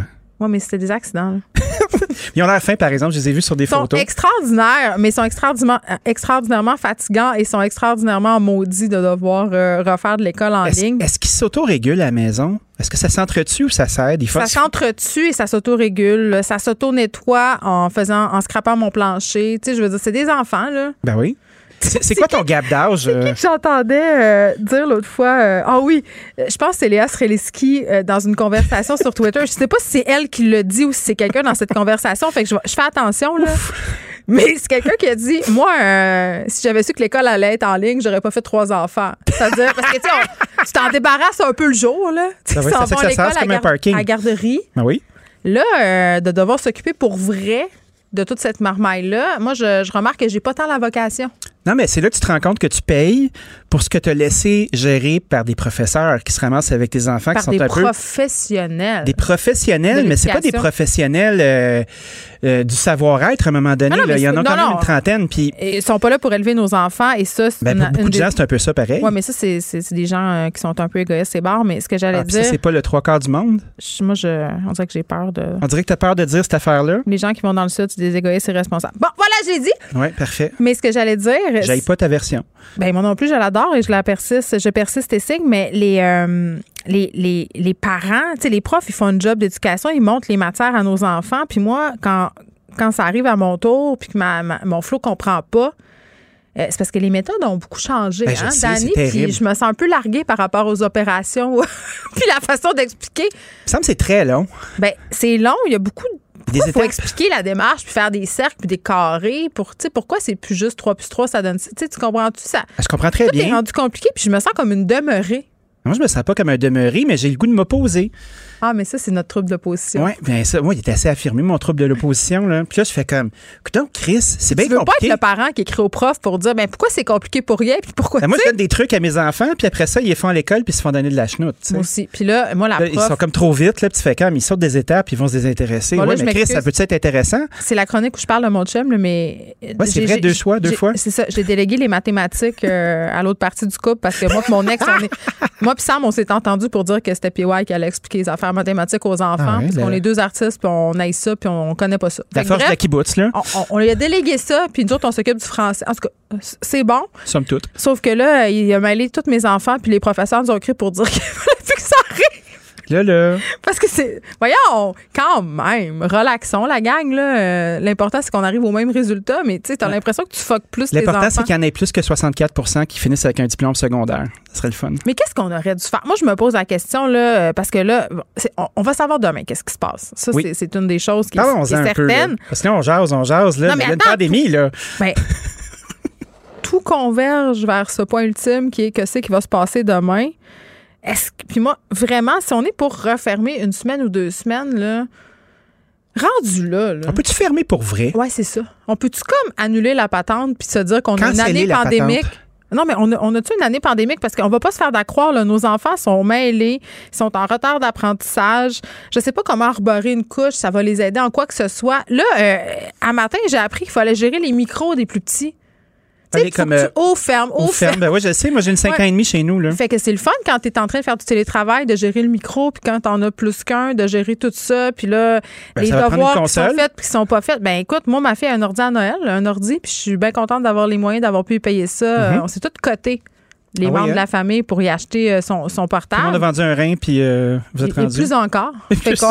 on a ça, mais je me dis, Plus mais je me dis, Colin, puis tu sais, c'est plate. Il va y avoir une espèce d'année ce qu'on n'aurait pas pu faire passer tout le monde. Mais le système peut pas, on n'aurait pas pu refaire doubler tout. Le système peut pas prendre les nouveaux étudiants, mais Ouais, puis à la c'est fin. un sac là, de. J'aimerais pas ça d'un culotte de M. euh, Roberge dans tous les sens du terme. J'aimerais pas ça. Non. Prendre des décisions. Moi, je, je euh. préfère mes culottes. Tu sais que. Je vraiment a- bien dans mes culottes. Ben, c'est sûr. Ils sont très confortables. Moi, je pense qu'une bonne culotte, là, ça fait toute la différence. Faut qu'il y ait un Ceci bon dit, maintien? euh, c'est un soutien Fred, de il nous tous les que moments. non, il, ne veut pas qu'on parle Parce de que ça. Fred est commando, je pense. Non, Fred, il veut pas. Il est tanné que je de parle de ma, ma culotte menstruelle, je pense. J'aimerais J'en ai pas parlé, remarquez bien ça. revienne à, Enchaîne, à ce qui va se passer. Qu'est-ce qui va se passer, Dani? Ben, là, tu vois, il y a, il y a le, le Conseil du commerce de détail qui aimerait beaucoup ça qu'on soit capable de faire des pick-up. Parce que là, tu vois, avec du saran wrap dans toutes les allées, là, puis les, les Ah oui, biens mais qui sont attends. non essentiels. Moi, tu torches-tu tes, euh, tes, tes- tes commissions, toi? Moi, je suis rendue au point où je torche mes commissions. Là, je suis toute, puis tout ça. Puis Ah, c'est- que- chez nous depuis longtemps. Ça, ça. Monique euh, a vraiment une belle discipline. Monique, ma belle-mère, Je pour l'aime. ceux qui la connaissent pas. Oui, c'est notre Ouais. totem ici à cette émission. Ben, Monique, c'est mon phare. Monique Donc, est ma euh, mère. Tu vois, euh, il y a ça tutélaire. qui se passe. Euh, Il y a une petite injustice, euh, puis moi, je la comprends. À chaque fois qu'on on laisse un, un bien non essentiel aller à Amazon, ben, c'est un commerce qui est pas en train de faire une transaction. Puis on leur a enlevé leur biens non essentiels puis essentiels d'un commerce à l'autre, ça change. Ouais, tu peux magasiner ton commerce pour des biens essentiels ou pas, tout dépendant où tu es, parce que c'est super fucking flou. Oui, parce Y que a pas hier, comme j'étais à la pharmacie, puis il y avait de la crème hydratante, puis du démaquillant, puis dans une autre pharmacie, c'était barré. Fait que Ouais, il y a comme un dieu qui? des produits essentiels, puis il a l'air plus ou moins clément. c'est comme un petit, cara- un petit caporal qui décide ça puis qui fait bon, c'est moi qui ai le pad là. Fait que là, là on va mettre du saran wrap sur cette allée-là, puis cette allée-là. Est-ce qu'on peut laisser nos commerçants faire des beaux petits paquets qu'on peut ramasser sur le bord de la porte? Parce que c'est pas tout le monde qui a envie de prendre euh, son station wagon puis Ah, d'aller vous comme aux livrer vos affaires à la maison. Tu peux tout aller faire au service à l'auto. Tu peux même aller divorcer au service à l'auto. C'est incroyable. Tu peux avoir recours Ah oui? au service d'un avocat au volant. Ouais, tu je pense qu'on est rendu là. C'est, hein? Mais être capable de faire des pick-up, ça c'est une demande qu'ils font depuis longtemps puis qui est importante. Donc, euh, si on avait quelque chose à retenir de, de notre allégorie aujourd'hui, là, c'est permettez aux commerçants euh, de faire des paquets pour que on puisse avoir des biens non essentiels qui soient faits par des commerçants d'ici, puis pas par Amazon livrés à la porte. Geneviève Peterson et Danny Saint-Pierre, les Paolo Coelho de l'information. c'est nous, ça. Au revoir, demain. madame. Geneviève Peterson. Une animatrice pas comme les autres. Cube Radio. Bon, on a un peu déconné avec Danny Saint-Pierre sur ce reconfinement euh, qui nous pend au nez. Euh, Parlons-en plus sérieusement avec Madeleine Pilote-Côté, nouvelle collaboratrice. Vous la connaissez, chroniqueuse d'opinion au Journal de Montréal. Elle sera avec nous tous les jours aux alentours de 14h15. Madeleine, salut. Salut Geneviève. Bon, bien? oui, je vais bien, euh, bien qu'un peu angoissée par ces nouvelles mesures qui nous seront euh, vraisemblablement annoncées demain vers 17 h. On sait que le gouvernement, quand même, euh, au point de presse de 17 h, ce sont des annonces très sérieuses, donc on s'attend à tout. Là, pourquoi on aurait besoin d'un reconfinement total? Parce qu'il y a quand même de la dissidence. Il y a des gens qui disent que le confinement, ça marche pas. Ben écoute, là, la pandémie au Québec, au Canada est hors de contrôle. On se le cache pas, là. Puis un confinement total est de mise pour espérer reprendre le contrôle parce que c'est un des moyens qui pourrait espérer là euh, que le gouvernement espère pour reprendre les, les, les rênes de cette euh, pandémie-là, puis du moins essayer d'aplanir un peu la courbe. Puis, mais notre réelle porte de sortie, on la connaît, Geneviève, c'est la vaccination, mais elle se perd de façon très, très lente. tu sais. Oui, on a 4, à 6 vaccins là, déjà de fait. Là. On s'en va bien. Ouais. Ça avance vraiment vite. ça va bien. Mm. Mais c'est ça, la courbe euh, de, de la deuxième vague, là, c'est rien comparé à celle de, de, de la première vague. Elle est beaucoup, beaucoup plus grande, celle de la deuxième vague. On a eu 1508 nouveaux cas juste hier. Puis il y a plusieurs experts qui estiment que le pire est à venir. Tu sais, c'est difficile de faire les, les suivis désormais, de savoir qui a été contaminé, qui est à risque d'être contaminé. La situation est complètement hors de contrôle. Ah, c'est des bonnes nouvelles, ça, Madeleine. Et que ça Ben, je suis- Bonne année! Toujours des bonnes nouvelles. Mais sinon, c'est ça. euh, on le sait que les voyageurs euh, qui, re- qui commencent à revenir puis qui reviendront aussi dans les prochains jours, ceux qui ont fait des voyages de plaisance, ben, ils risquent encore de contribuer à la hausse des cas. A aussi les ravages du temps des fêtes euh, qui vont sûrement se faire sentir Mm. encore dans les prochains jours. Donc, devrait tout, euh, devrait tout être placé sur l'île dans l'os, les voyageurs, pour un petit bout. Hein? Oui, c'est ça. Dans, dans, dans des temps de chauffer, comme on disait hier. C'est vrai. Pour pas qu'ils causent de problème. Bon. Mais non, mais on s'acharne beaucoup sur les voyageurs, là. Puis, tu sais, honnêtement, euh, ouvrons notre esprit, là. Il y a des gens qui sont partis en s'en foutant, mais il y a aussi des gens qui ont un peu mal évalué, là, puis qui ont un peu manqué de jugeote. Puis, tu sais, essayons de leur pardonner. hein. c'est ce que je dirais. Ben oui, on leur donnera pas puis 1000 pièces, ça, c'est une bonne nouvelle, mais essayons de leur pardonner. Oui, c'est ça, mais euh, puis on va s'entendre aussi que les plus gros ravages ont été faits par les gens qui tout au long du mois de décembre, du mois de novembre, n'ont pas respecté les mesures. c'est Mm. oui, les voyages peuvent contribuer, mais les plus gros ravages, c'est les, les rassemblements du temps des fêtes, etc. En, dé- en début d'émission, euh, je discutais un peu de ce qui, ce qui était envisagé possiblement euh, demain, notamment au niveau des déplacements euh, des écoles, des commerces non essentiels. Plus concrètement, euh, à quoi on doit s'attendre demain? Ben c'est sûr, bon, les écoles fermées, euh, pas mal tous les milieux de travail aussi, comme la construction, les manufactures aussi. On sait qu'il y avait beaucoup d'éclosions euh, dans ces milieux-là. Sinon, euh, il va y avoir quelques petites exceptions aussi, mais elles va- elles vont être moins floues qu'au printemps dernier, parce qu'on a déjà vécu un, confinement, on sait un peu à quoi s'attendre. Puis au dernier confinement, il y avait des exceptions, mais c'était toujours un peu flou. Là, ça va être beaucoup plus clair. Puis d'ailleurs, c'était supposé d'être aujourd'hui le, le point de presse, c'était supposé être mardi, mais finalement, ils ont décidé, euh, le gouvernement provincial, de reporter ça à demain, mercredi, pour s'assurer d'être vraiment clair euh, dans les directives, puis bien préparer, euh, se préparer pour éventuellement préparer la population à ce nouveau confinement-là. Les écoles, euh, dans le fond secondaire, vont rester fermées pour euh, trois à quatre semaines parce que le confinement total va être de ça, trois à quatre semaines. Mais il va y avoir une certaine possibilité là, pour les écoles primaires d'une réouverture euh, plus tôt, donc euh, à voir. Et sinon, euh, c'est ça, ça, ça peut aller jusqu'à un mois. Mais inquiétez-vous pas, là, on va pouvoir toujours se procurer à manger, aller à la pharmacie, avoir accès à tous les produits jugés essentiels, un peu comme euh, la, SAQ, hein, la, SAQ, la SAQ, ça, ça reste ouvert, ça? La. SQDC, on va pouvoir Parfait, notre parfait. joint, on va pouvoir euh, caler notre bouteille de vodka, on s'inquiète pas pour ça. Un mode de vie sain. Euh, par rapport au déplacement, Madeleine Pilote, côté, il y a beaucoup de spéculation en ce moment, puis ça fait peur, ça frappe l'imaginaire. Quand on vient à penser que le gouvernement pourrait éventuellement contrôler nos déplacements, on l'a un peu vécu au printemps, par ailleurs, euh, avec les déplacements interrégionaux. Là, moi, je pense que j'oublierai jamais, ça va rester longtemps gravé dans ma mémoire, la fois où je suis allée chercher mes enfants dans le coin euh, de la TUC, en fait, parce que c'était ma mère qui s'en occupait au début de la pandémie, tu sais, quand on savait pas trop, puis que les écoles étaient fermées. À un moment donné, j'ai fait, hé là là, faut que j'aille les rechercher, ils vont fermer tout, ça dégénère. Euh, la SQ là, et je ne pouvais pas pénétrer le territoire. Il a fallu qu'on se rencontre à une frontière. Tu sais, ça, fait très, puis c'est pas ça, mais ça fait très mesure de guerre. Ça nous ramène comme à une mauvaise place euh, dans notre histoire. Les gens spéculent beaucoup. Euh, des rumeurs aussi selon lesquelles même au gouvernement, on s'entendrait pas. Euh, on parle d'un couvre-feu, on parle d'une recommandation. Est-ce que tu as plus de détails à ce niveau-là, c'est-à-dire qu'est-ce qui nous attend par rapport aux déplacements qui seront possibles et non possibles?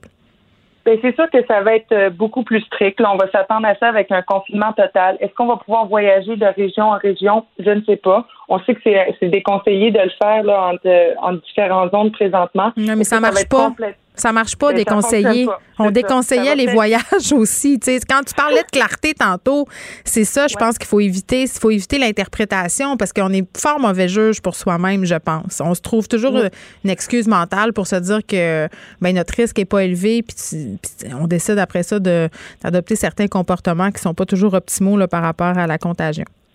Non, c'est ça. Puis la, la bonne volonté, on le sait bien que, que ça fonctionne pas. Quand on demande aux gens de le faire, ça fonctionne plus ou moins non plus. Il faut vraiment interdire aux gens de le faire. Puis oui, ça peut rappeler des mesures de guerre ou ça peut réveiller des traumatismes. Mais je pense que c'est nécessaire, là, vu les, les- la hausse des cas complètement incontrôlée et incontrôlable euh, de la part des, des autorités puis de la santé. Mais euh, pour ce qui est des déplacements entre régions, on verra bien. Euh, moi, je m'inquiète pour aussi les, euh, les amoureux, les amoureuses euh, qui habitent pas ensemble. Est-ce qu'ils vont pouvoir se rencontrer? On verra aussi. Sinon, euh, on l'a vu en France, en Europe, il y a des couvre-feux. Et ça, c'est un peu épeurant. Nous, on n'a jamais vécu ça encore, mais on va peut-être le vivre hein, de, de 20h à 21h jusqu'au matin. On ne pourra pas sortir de, de chez nous, même pour aller à l'épicerie. Et ça, c'est paniquant. Ça, ça, quand tu me dis ça, il y a une partie de moi qui, qui me dit que c'est surréaliste puis que ça n'a aucun sens, qu'on vit dans un film euh, de zombies. Mais on, on- on rappelle, euh, et on se rappelle à nous-mêmes qu'on s'est rendu là puis qu'il y a des raisons. Hein? Euh, Il y a des raisons, puis tu, tu dis que c'est paniquant, mais moi, au contraire, je trouve que c'est rassurant de voir que des mesures comme ça vont être adoptées pour qu'on on, on puisse aplanir cette courbe-là, parce que moi, je trouve ça inquiétant, cette hausse de. Ah oui, dans ce sens-là, mais moi, j'aime pas ça me sentir pognée, mais ça, c'est bien euh, personnel. Parlons vaccin maintenant, Madeleine. Euh, on voyait ça comme une porte de sortie. On tire de la patte. Là. Euh, il est question, justement, qu'on accélère le processus, notamment euh, au Québec, mais Justin Trudeau l'a abordé ce matin dans son point de presse, la lenteur du processus de vaccination. Oui, euh, il en a parlé. euh, Justin Trudeau, il a trouvé ça frustrant, même. euh, il s'est pas caché pour le dire que les campagnes de vaccination au, au Canada soient aussi lentes. C'est complètement frustrant. Et c'est- frustrant aussi pour la Ben, c'est population. frustrant, mais c'est toute que- sa faute? Je veux dire, je sais Ben, pas. C'est ça, parce qu'il y avait beaucoup de, de mois, il y avait beaucoup de temps pour se préparer à ça. Puis on a encore des problèmes avec l'acheminement des, des doses, tu sais. Puis là, il parle d'un le confinement total pourrait accélérer la vaccination du personnel de la santé, à voir si ça va avoir cet effet escompté-là. On verra bien, tu sais. Donc, ça se part de façon très, très lente euh, selon plusieurs experts, puis on le remarque aussi. Là. Ottawa, jusqu'ici, euh, a distribué plus de 420 000 doses de vaccins euh, de Pfizer et de Moderna, mais seulement 143 000 doses ont été administrées. C'est pas beaucoup. Oui, puis attends, là, euh, à partir là, sur la vaccination, mais euh, dans le cas de la deuxième dose là, qui serait supposément administrée, euh, la compagnie, je pense que c'est Pfizer, ou moi, ouais, je pense que c'est Pfizer, a dit, Pfizer. a dit quand même que si on retardait l'administration de cette deuxième dose-là, il ne pouvait pas garantir l'efficacité du vaccin. Il ne faudrait pas avoir vacciné une première fois pour rien. Non, puis là, il y a une nouvelle directive qui a été euh, imposée depuis le 31 décembre. Euh, avant, on gardait un- une certaine réserve des vaccins Pfi- Pfizer pour euh, être en mesure de donner la deuxième dose euh, dans les délais prescrits pour s'assurer de l'efficacité du vaccin. Donc, la deuxième dose à ceux qui recevaient la première, comme un mois plus tard, je pense. Mais là, finalement, on va utiliser ces doses-là pour vacciner d'autres gens. Ben, c'est Fait ça. qu'il y a un- il y a un certain risque que les, les deuxièmes vaccinations puissent pas être faites dans les délais. Puis ça, c'est dans le but d'accélérer le processus, mais ça fait complètement l'effet contraire. Ben, c'est comme déshabiller des Paul. C'est comme déshabiller Paul pour habiller Jacques. Parce que si on donne cette dose-là à d'autres personnes, mais que la première dose administrée devient caduque, ben à quoi ça aura servi? On se retrouvera avec le même nombre de personnes vaccinées. Exactement. On a un grand problème. Puis c'est vraiment les gouvernements qui avaient le temps de le faire, euh, de bien se préparer, qui l'ont malheureusement pas fait. On voit des inégalités dans les régions. Par exemple, à Montréal, il y a seulement un tiers de doses par 100 habitants qui a été euh, distribué, Ouais. contrairement à la région de Québec où c'est le double. Ben c'est ça. Puis il faudra se demander aussi à un moment donné, est-ce qu'on devra établir euh, des populations prioritaires en fonction du nombre d'habitations, du nombre de personnes, euh, puis de la situation dans les hôpitaux. Puis il y a certaines populations aussi qui pourront euh, possiblement et malheureusement être victimes de discrimination. Je parlerai tantôt à une avocate qui vient en aide aux détenus dans les prisons. C'est pas drôle qu'est-ce qui se passe en ce moment. Euh, faudrait pas que les prisonniers euh, soient vaccinés en dernier. Ça pose beaucoup de questions éthiques. Madeleine, puis l'autre côté, merci. On va te retrouver demain. Merci beaucoup. Parce qu'en immobilier, pour être à son affaire, suivez les conseils de nos experts. Via Capital, les courtiers immobiliers qu'on aime référer. Bonne écoute. Geneviève Peterson. Elle réécrit le scénario de l'actualité tous les jours. Vous écoutez Geneviève Peterson. Cube Radio. Cube Radio. Cube Radio. En direct à LCN. 14h30, c'est le moment d'aller retrouver notre collègue dans nos studios de Cube Radio. Salut Geneviève. Bonjour Julie. Alors, euh, on attend tous avec beaucoup d'impatience cette annonce qui sera faite demain par le premier ministre François Legault. Mais de toute évidence, euh, les Québécois devraient être reconfinés ou en tout cas devront se plier à des règles sanitaires plus strictes. Ben oui, puis on a repoussé euh, d'une journée, c'est quand même intéressant de le souligner là, pour fignoler les détails euh, logistiques. On veut pas euh, refaire les erreurs du printemps, c'est-à-dire laisser des zones d'ombre, des zones où justement les gens on saura pas trop quoi faire, comment appliquer ces nouvelles mesures-là. Puis ce qui attire l'attention, c'est évidemment la la situation des écoles. Et pour vrai, l'objectif, si je veux pas déprimer tout le monde là, en vous partageant mon Ouais. anxiété euh, par rapport euh, à ce qui sera annoncé visiblement demain, c'est-à-dire une prolongation de l'école en ligne. Mais moi, pour euh, une des premières fois depuis le début de la pandémie, je suis assez découragée. Euh, je vais être honnête, là, je pense que pour une grande partie des parents, ça va être l'enfer. Un, parce qu'on sait, comme je le disais hier, à quoi s'attendre. On l'a un peu vécu au printemps, sauf qu'au printemps, c'était le flou. On nous a dit, OK, euh, il n'y aura pas d'école, vous ne serez pas les enseignants de vos enfants. Là, on le sait, ce sera du véritable enseignement en ligne. C'est déjà commencé depuis ce matin et les problèmes aussi sont commencés. Bien sûr, dans certains cas, ça se passe bien. Euh, Il y a des gens qui ont de la facilité à accompagner leurs enfants euh, dans les différentes étapes, mais quand tu en as plusieurs, quand en as plusieurs à différents niveaux, quand tu n'as pas nécessairement une connexion Internet à tout casser, quand tu n'as pas le matériel, c'est compliqué. Mais ça prend, comme toi, par exemple, tu as trois enfants, ça te Ouais. prend trois tablettes ou trois ordis? Ben moi, je, vais être super honnête. Là. Ma fille a eu un ordinateur euh, à Noël. On, a cotisé euh, l'ensemble. j'ai fait appel à l'ensemble de la famille. Puis j'ai dit à Go, euh, c'est ça le cadeau collectif qu'on fait. parce que je voyais bien qu'évidemment, l'enseignement en ligne allait se poursuivre. Mais ce matin, mon plus petit, 5 ans, puis le fils de mon chum, 6 ans, là, moi, je viens d'apprendre qu'il fallait que je gère le micro. pendant le téléenseignement, là, faut qu'on aille peser sur le piton oui, non, OK, c'est pas ton tour de parler. Donc, tu sais, si tu es en train de faire du télétravail, là, ça veut dire qu'il faut que tu mettes ça de côté, qu'il faut que tu te lèves. Je comprends qu'on a des enfants, puis il faut s'en occuper, puis que là, on est tous et toutes dans le même bateau. Mais, euh, tu sais, je vais faire une métaphore. Tu sais, quand es, euh, tu prends l'avion, là, puis là, faut pas prendre l'avion ces temps-ci, c'est pas ça que je dis, là. Mais quand tu prends l'avion, puis on donne les consignes de sécurité, ils disent, mets ton mhm. masque avant de mettre le masque de la personne à côté de toi. Ben, moi, je pense qu'il y a plusieurs parents en ce moment qui se disent, hey, je sais pas comment je vais faire pour aider mon enfant parce que le masque à oxygène, c'est moi qui en a besoin. Tout le monde est un peu à bout. Et là, il va falloir se mobiliser pour être là pour nos enfants, pour être les, euh, les enseignants de substitution. Puis moi, je reçois des feuilles de la prof de musique, des profs, euh, des demandes de devoirs, des feuilles euh, du prof d'éduc. C'est beaucoup, beaucoup de courriels qui arrivent jusqu'à nous, beaucoup de tâches. Puis il va falloir concilier tout ça. Ça sera pas facile pour vrai, mais on est, en tout cas, on vit tous la même affaire. Mais en tout cas, ça va prendre oui, ça va prendre une écoute, une ouverture de la part des employeurs, en tout cas, surtout pour les parents qui sont monoparentales. Euh, Geneviève, ça risque d'être vraiment difficile. Quand tu es toute seule, euh, c'est la semaine ou c'est les journées où tu as tes enfants? comment est-ce que les, parents vont se débrouiller? Mais moi, je n'ose même pas imaginer. Moi, je parle de, de ma, position. Tu sais, je suis quand même une personne privilégiée. Mm-hmm. Les papas euh, sont super impliqués dans la vie des enfants. J'en ai pas vraiment de vrai problème. Mais si tu es tout seul, euh, si tu dois sortir travailler, que tu n'as pas accès au service de garde d'urgence, si tu n'as pas les moyens justement d'avoir trois iPads, des ordi, une connexion haute vitesse, si tu es dans un petit appartement, tu sais, il y a des gens qui vont frapper un mur tantôt. C'est pas facile pour tout le monde. Puis les parents séparés aussi tu sais, c'est pas toujours la bonne entente, là. Euh, les méthodes chez un, les méthodes chez l'autre, le transfert des devoirs. Tu sais, c'est beaucoup de casse-tête, des chicanes en perspective, euh, puis démêler tout ça, essayer d'accompagner la santé psychologique des enfants à travers tout ça. Moi, c'est temps mon gros cheval de bataille, je lis, c'est pas mal TikTok, là. Je me signe avec ma fille par rapport aux informations qu'elle voit sur TikTok. Elle, elle m'arrive, elle est sûre, là, on est assis à table au souper, puis elle dit, ah, j'ai vu ça sur TikTok, là, ça a l'air qu'on en a encore pour 10 ans. Puis là, pendant tout le souper, il faut que je détricote tout ça. Puis, tu sais, c'est beaucoup de défis.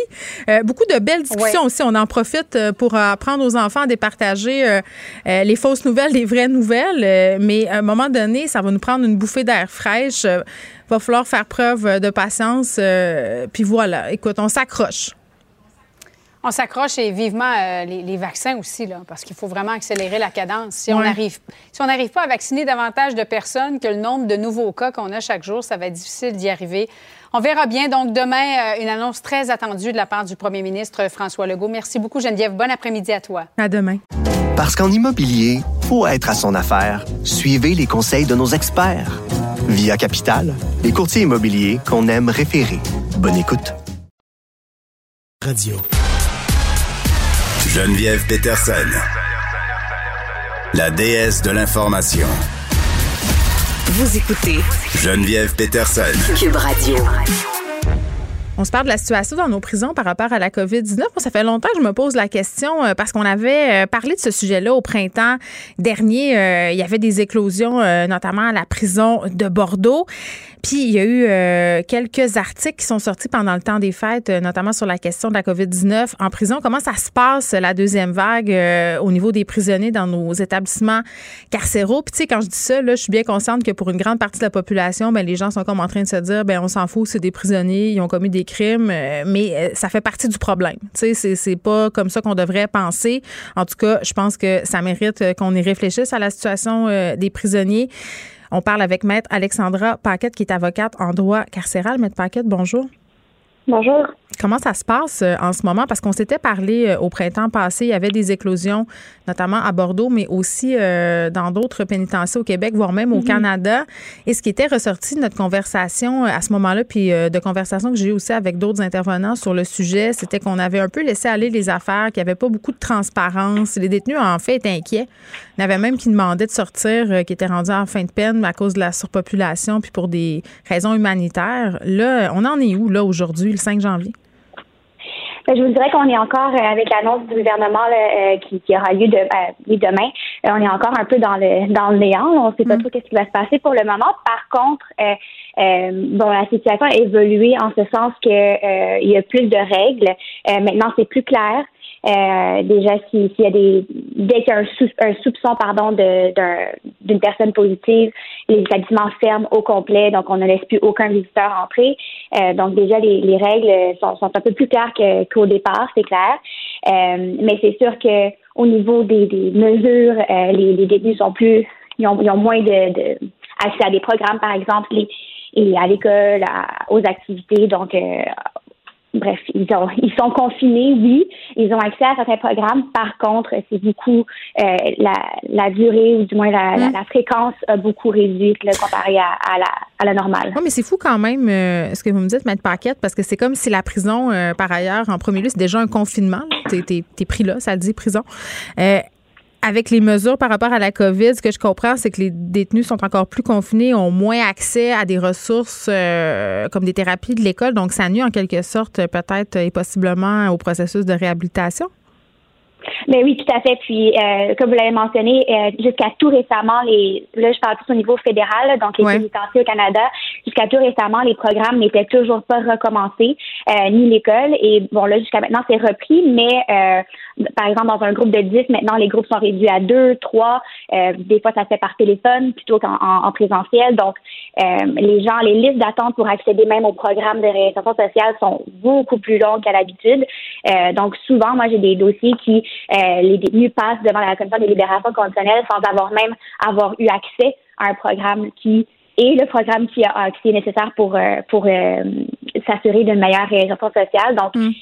C'est pas facile. Oui, les détenus sont, sont confinés plus qu'à l'habitude, dans ce sens qu'ils sont confinés en, en, rangée ou en secteur, comme on dit. donc, on limite les déplacements au sein même de l'établissement. Euh, donc, encore une fois, ça, limite les, interactions entre les agents correctionnels et les détenus. Puis bon, on parle d'agents, mais aussi, comme vous l'avez mentionné, les professeurs, les agents des libérations conditionnelles, les, euh, psychologues, même les psychiatres, docteurs. Donc, euh, c'est, ça se fait sentir aussi à ce niveau-là. Puis, au niveau de la relation avec vos clients, est-ce que c'est facile pour vous d'y avoir accès? Comment ça se passe? Oui, c'est beaucoup mieux qu'au début quand je t'ai parlé au printemps, ça c'est clair. C'était un défi, là, vous ne pouviez pas avoir accès, c'était compliqué. C'était très compliqué. Euh, je voudrais que il y a eu beaucoup d'améliorations. Les services euh, correctionnels, euh, de, autant du provincial que le fédéral, collaborent beaucoup plus qu'avant. Mm. donc, au niveau, en ce moment, les, tous les établissements euh, sont ouverts pour les avocats, avocates euh, au Québec, euh, mais c'est à la discrétion de, de l'avocat, l'avocate d'y aller ou pas. Par exemple, moi, j'ai décidé d'y aller. évidemment, il y a le port du masque, la visière, on désinfecte les mains et tout.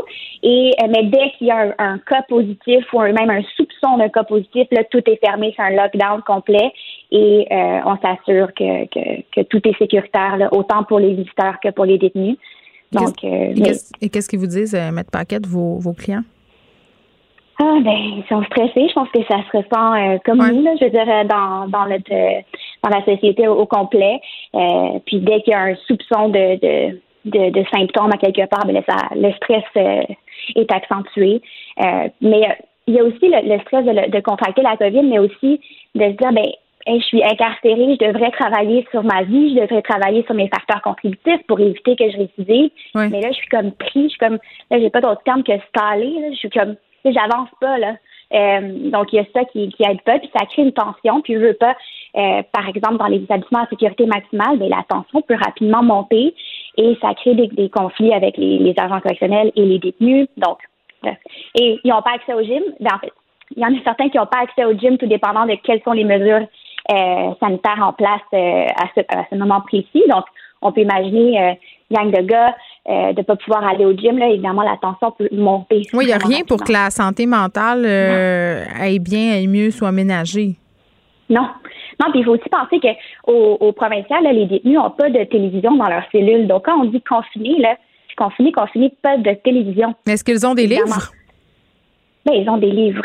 Oui, il y en a certains, euh, mais au provincial, je, pense que c'était l'année dernière, notamment à Bordeaux, on a on a interdit en fait, euh, ou du moins limité l'accès aux livres. Donc la famille euh, ne peut plus apporter de livres. Excusez-moi, mais pourquoi? pour des, des, raisons sécuritaires. Il y avait beaucoup de contrebande qui était fait par les livres, donc les gens mettaient des, des, des bon, je ne dirais pas les techniques, là, mais. Non, je comprends, on, on, les comprend très bien, là, mais c'est assez facile d'ouvrir un livre puis de regarder qu'est-ce qu'il y a dedans. Là. Je veux dire, à go, euh, on, on, on, passe au travers des pages, on le shake un peu puis ça tombe. Hein? Effectivement, je voudrais que c'est plus que shaker les pages, mais euh, effectivement, il y aurait, il y aurait des mesures, il y aurait des mesures. On reste vague, Mike Paquet. c'est ça. Mais effectivement, euh, il y aurait des mesures. Je veux dire, si euh, on voulait on, on, pourrait s'assurer de, de, de, pouvoir fournir des livres ou mm. même, je sais pas, établir un budget pour permettre aux détenus d'avoir accès aux livres, surtout au niveau provincial où il n'y a même pas d'alternatives pour se changer les idées. Mm. Je veux dire, on n'a pas. Vous pourrez les abonner aux 7 jours. Je dis ça de même. Euh, on, se, on se laisse sur la question euh, du vaccin. J'y mettais tantôt, euh, puis j'en ai parlé avec des éthiciens, des politiques vaccinales par rapport aux populations qui seraient priorisées. J'aurais tendance à penser que c'est tentant de croire que les détenus seraient vaccinés possiblement en dernier parce que, hein, on les considère pas tellement. Ben, je veux. Est-ce qu'ils seraient en dernier? Je, ne sais pas. J'aurais. En même temps, ils sont à risque. Ils sont confinés. Exactement. C'est c'est le contre-argument que j'allais vous apporter en ce sens que si c'est comme un feu de paille, si ça tombe dans, on, l'a vu en, dans la première vague au Centre fédéral de formation, ça s'est propagé en l'espace de trois quatre jours. Donc, euh, il suffit qu'il y ait un, une personne qui contracte le virus, puis ça va recommencer. Donc, j'aurais tendance à dire que, au contraire, on devrait peut-être les prioriser. Mais euh, écoutez, je n'ai pas d'autres commentaires à dire autre que. Non, mais j'imagine qu'il doit s'inquiéter de ça quand même parce qu'il voit, comme tout le monde, que les vaccins euh, sont en train d'arriver et qu'on priorise certaines populations. Mm-hmm.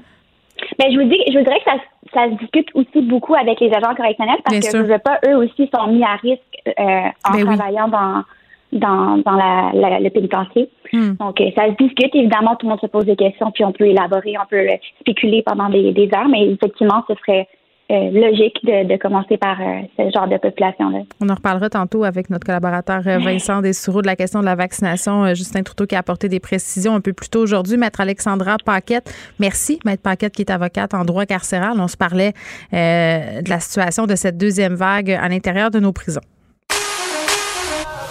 Pour elle, une question sans réponse n'est pas une réponse. Geneviève Peterson. Cube Radio.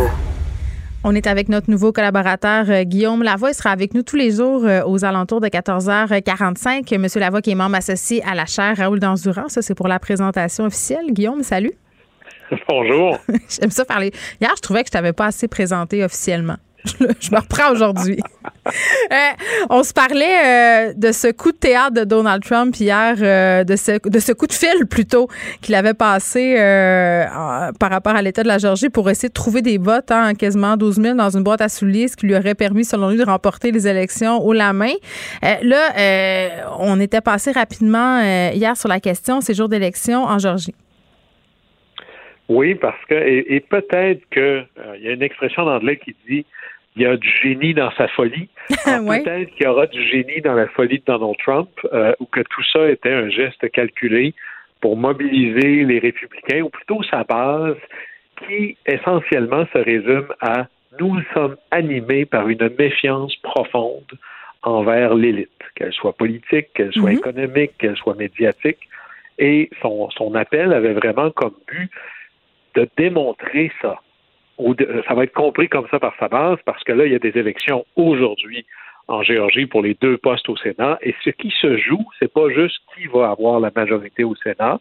Donc, pas juste quel genre de présidence Biden va avoir. Est-ce que ça va être, dans le fond, imaginez-vous comme si euh, vous avez un siège, bon, ben, est-ce que je coupe une patte ou il y aura quatre pattes solides? C'est un peu ça qu'on va voir. Mais c'est aussi quel genre de d'énergie, quel genre d'influence va avoir Donald Trump pour la suite. Et là, que les républicains soient élus en Géorgie ou pas, c'est comment ça va être interprété. Parce que là, il y a une petite guerre civile, pour pas dire une, grosse petite guerre civile qui se passe. C'est à qui le Parti républicain? Parce qu'il n'y a pas de chef de parti comme chez nous. Il n'y a que des candidats à des postes importants. Alors, il y a des leaders moraux. Alors, il y en a qui sont clairement dans le camp des Trump, puis il y en a qui sont clairement contre lui chez les républicains. Et en gros, ben, on suit toujours celui qui est le plus fort des deux. Alors, si Trump est capable de tourner son intervention et que dans la lecture de ce qui va arriver, on voit qu'il a eu une influence sur les électeurs, ben là, ça le renforce, qu'il soit président ou qu'il soit pas président. Parce qu'une fois pas président, il va être patron de Trump TV. Il y a 80 millions de personnes qui le suivent sur, Twitter. Il va continuer à être un joueur républicain là, sur le terrain politique. Oui, puis avoir de l'influence. Énormément, énormément. Et d'ailleurs, il l'a dit presque à mot couvert et même plutôt ouvertement avec d'autres. Aux États-Unis, il y a des élections aux deux ans. Il y a des élections président, les cycles présidentiels où le président est en élection, le tiers du Sénat et 100% de la Chambre des représentants, comme les députés fédéraux pour nous. C'est ce qu'on vient de vivre. Et à tous les autres deux ans, ben là, c'est un autre tiers du Sénat et tous les, les, députés, parce que quand on est à la Chambre des représentants, on est élu pour un gros deux ans. On est en élection aux deux ans. Et là, Trump se dit, ben, ceux qui ont été avec moi, je vais continuer de vous appuyer, puis ceux qui n'ont pas été euh, des vrais fidèles à Trump, je vais mettre toute mon influence, pas tant son argent, mais ses projecteurs pour vous faire battre aux prochaines élections. Et ce qu'on voit aux États-Unis, c'est que c'est le danger pour un démocrate vient plus des républicains. pour les républicains, il vient pas des républicains, il vient pas des démocrates. Le danger, c'est que l'aile radicale vienne me faire sauter à ma convention. Et on le voit, là, les comtés qui étaient démocrates le sont encore plus, puis les comtés qui étaient républicains le sont encore plus. Alors, tu peux juste perdre ta convention par un plus pur que toi, là. C'est ça qui est en train de se passer. Oui, puis euh, faisons un, petit aparté, euh, si tu veux bien, Guillaume, sur te faire référence à la fortune euh, de Donald Trump. Là, une fois pour toutes, là, parce qu'il y a beaucoup de spéculations là, qui qui a eu lieu pendant la campagne euh, présidentielle à propos euh, de la supposée ou de la réelle richesse de Donald Trump. Là, beaucoup de personnes sont sorties pour dire qu'il est très endetté. Euh, bon, cette télé-réalité-là, c'était la façon dont, je pense, dont il ramassait la plupart de, sa fortune. C'est quoi, quoi le vrai portrait? Le sais-tu? Il est-tu riche? Il est-tu pas riche? Il est-tu excessivement riche? Il est-tu dans le trou? Ça a l'air qu'il est bien dans le trou. Moi, j'aimerais ça le penser. Il y a un peu de ça dépend un peu comme, par exemple, si toi, tu as une maison qui vaut 3 millions, ben, tu sais, à toi, la maison, même si tu habites dedans, est peut-être à la banque? Mais il est très endetté. Il, y a, beaucoup, beaucoup d'actifs hmm.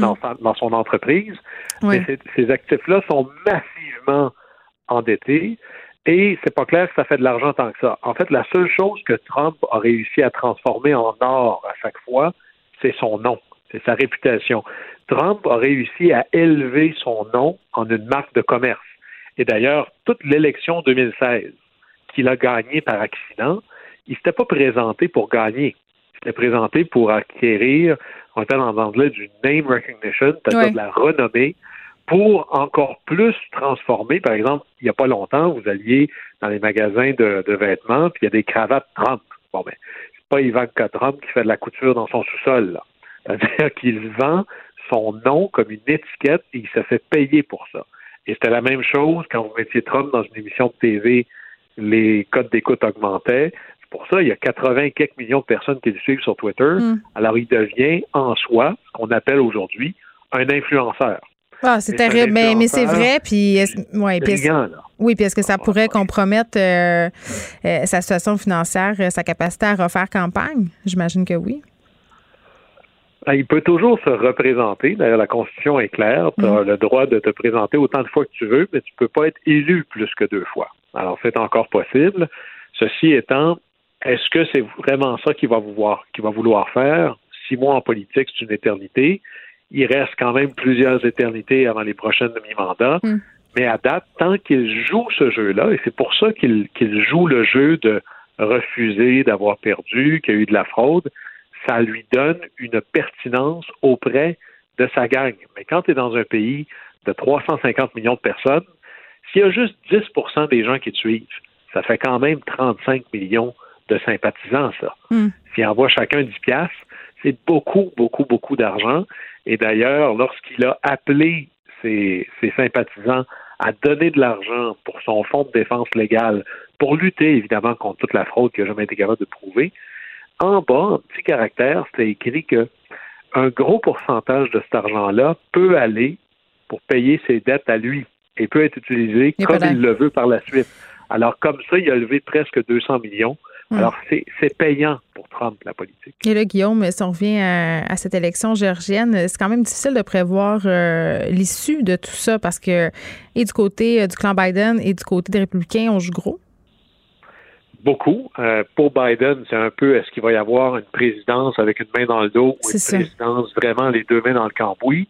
Pour Trump, ça va être est-ce qu'il va être influent? Mhm. Pour les républicains, même là, dans la vie de tous les jours des sénateurs, c'est-à-dire un peu comme à l'Assemblée nationale ou à, à Ottawa, selon la, la force relative des partis, quand il y a des commissions, commission des finances, la commission des travaux publics, peu importe, ben là, c'est le parti majoritaire qui est assis dans la grosse chaise. Et être un président de comité aux États-Unis, c'est extraordinairement puissant parce que c'est toi qui décides de l'agenda. Alors imaginez, là, vous avez un souper à la table ce soir avec votre famille et il y a quelqu'un qui décide de quoi on va parler. Alors c'est sûr que cette personne-là a un pouvoir particulier. Alors qui va être le président du comité des finances? Qui va être le président du comité du budget? Le président du comité des, euh, des affaires étrangères? Ben, c'est le parti qui est majoritaire à la Chambre qui va décider ça, ou au Sénat. Hmm. Alors ça aussi, ça va énormément influencer la suite des choses. Et si c'est 50-50, c'est ça qui est particulier, ben là, pour trancher, là, on sort de la boîte le vice-président ou la vice-présidente et on lui demande de faire une des deux choses qu'elle a le droit de faire au niveau de la Constitution, c'est de trancher. Alors, il y a toutes sortes de, de choses extraordinairement fondamentales qui reposent sur un scénario hollywoodien, certains diraient québécois.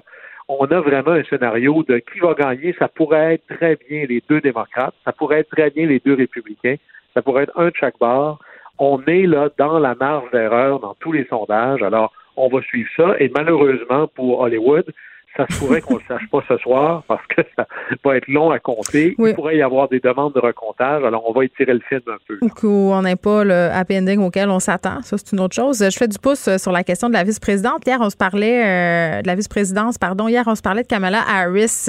Beaucoup ont vu en elle la véritable, euh, en fait, la véritable grande Manitou de cette élection américaine-là. Beaucoup disent que ça sera elle qui contrôlera le pays. On fait un peu d'âgisme ici. Là, on évoque souvent euh, l'âge avancé de Joe Biden. Euh, Est-ce que c'est vrai, le président des États-Unis, euh, que la vice-présidente, le vice-président a plus de pouvoir qu'on pourrait le penser ou c'est une fausse perception? C'est, vrai et c'est faux en même temps. Enfin, le vice-président, ouvrons notre constitution, qui est notre mode d'emploi. Le, le- le- sur papier, là, le vice-président, c'est John Adams avait dit, qui était vice-président alors, je suis rien, mais je suis presque tout. Alors, c'est ça, être vice-président. Alors, tu as deux choses à faire quand tu es vice-président. Si c'est 50-50 au Sénat, tu vas voter. Et si le président meurt, tu deviens président. Mais c'est quand même la pas rien. seule et unique responsabilité. Oui, mais en attendant, t'es rien. Tant que le président est en vie, t'es à un battement de cœur d'être la personne la plus puissante au monde, mais en attendant, t'es sur le banc, puis peut-être un Puis jour on t'attends, t'appellera. comme dans un épisode de. Game of Thrones. Mais c'est ben c'est ça, parce que ça. Tu sais, quand on écoutait, en tout cas, moi, j'ai écouté beaucoup trop de films euh, consacrés à la présidence américaine. Puis, tu sais, on a tout le temps des espèces d'enjeux de coulisses ou dans le fond. euh, c'est le vice-président. Bon, là, on a une vice-présidente, mais majoritairement, euh, ça a été des hommes dans l'histoire. En fait, je pense que c'est la première euh, vice-présidente, Kamala Harris. Mais, tu sais, on. On a eu vraiment cette idée que euh, en coulisses, c'était eux qui décidaient finalement que le président était presque une marionnette. Ça, c'est la fiction, là. On est dans, dans une certaine fiction qui nous vient beaucoup de W. Bush, qui avait un style un peu plus brouillon, et Cheney, qui était un super opérateur politique. Mais vraiment, euh, historiquement, les vice-présidents étaient des super nobody. Des gens dont, dont le président, par exemple, Roosevelt, se fichait totalement vice-président. Je pense qu'il ne se voyait à peu près jamais.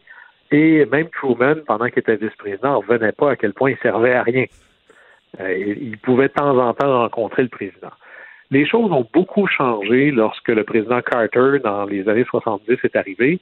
Et là, son vice-président est devenu un peu comme un, un super conseiller ou un super ministre, si on avait à prendre une, euh, un parallèle québécois. Là. Alors, le, le vice-président, il a le pouvoir que lui donne le président. Et par exemple, Joe Biden avait énormément de pouvoir parce qu'il avait négocié, littéralement négocié, il y avait un accord avec euh, article 1.1, article 1.2 avec Barack Obama, comme Al Gore avait avec Clinton. Et c'était un accord qui disait, bon, ben, qu'est-ce que vont être mes responsabilités? Et il y en a que c'était un vice-président qui avait des dossiers particuliers. Al Gore, c'était réinventer le gouvernement, comme si c'était possible. Et il y en a d'autres que c'est d'être un méga super conseiller sur tous les dossiers. Par exemple, Biden avait exigé de Barack Obama dans leur négo, à savoir est-ce que je deviens ton VP ou pas. Je veux être la dernière personne qui est consultée sur toutes les questions importantes. Et ça va, je veux avoir un meeting une fois par semaine. Je veux avoir le droit d'entrer dans le bureau ovale comme je le souhaite.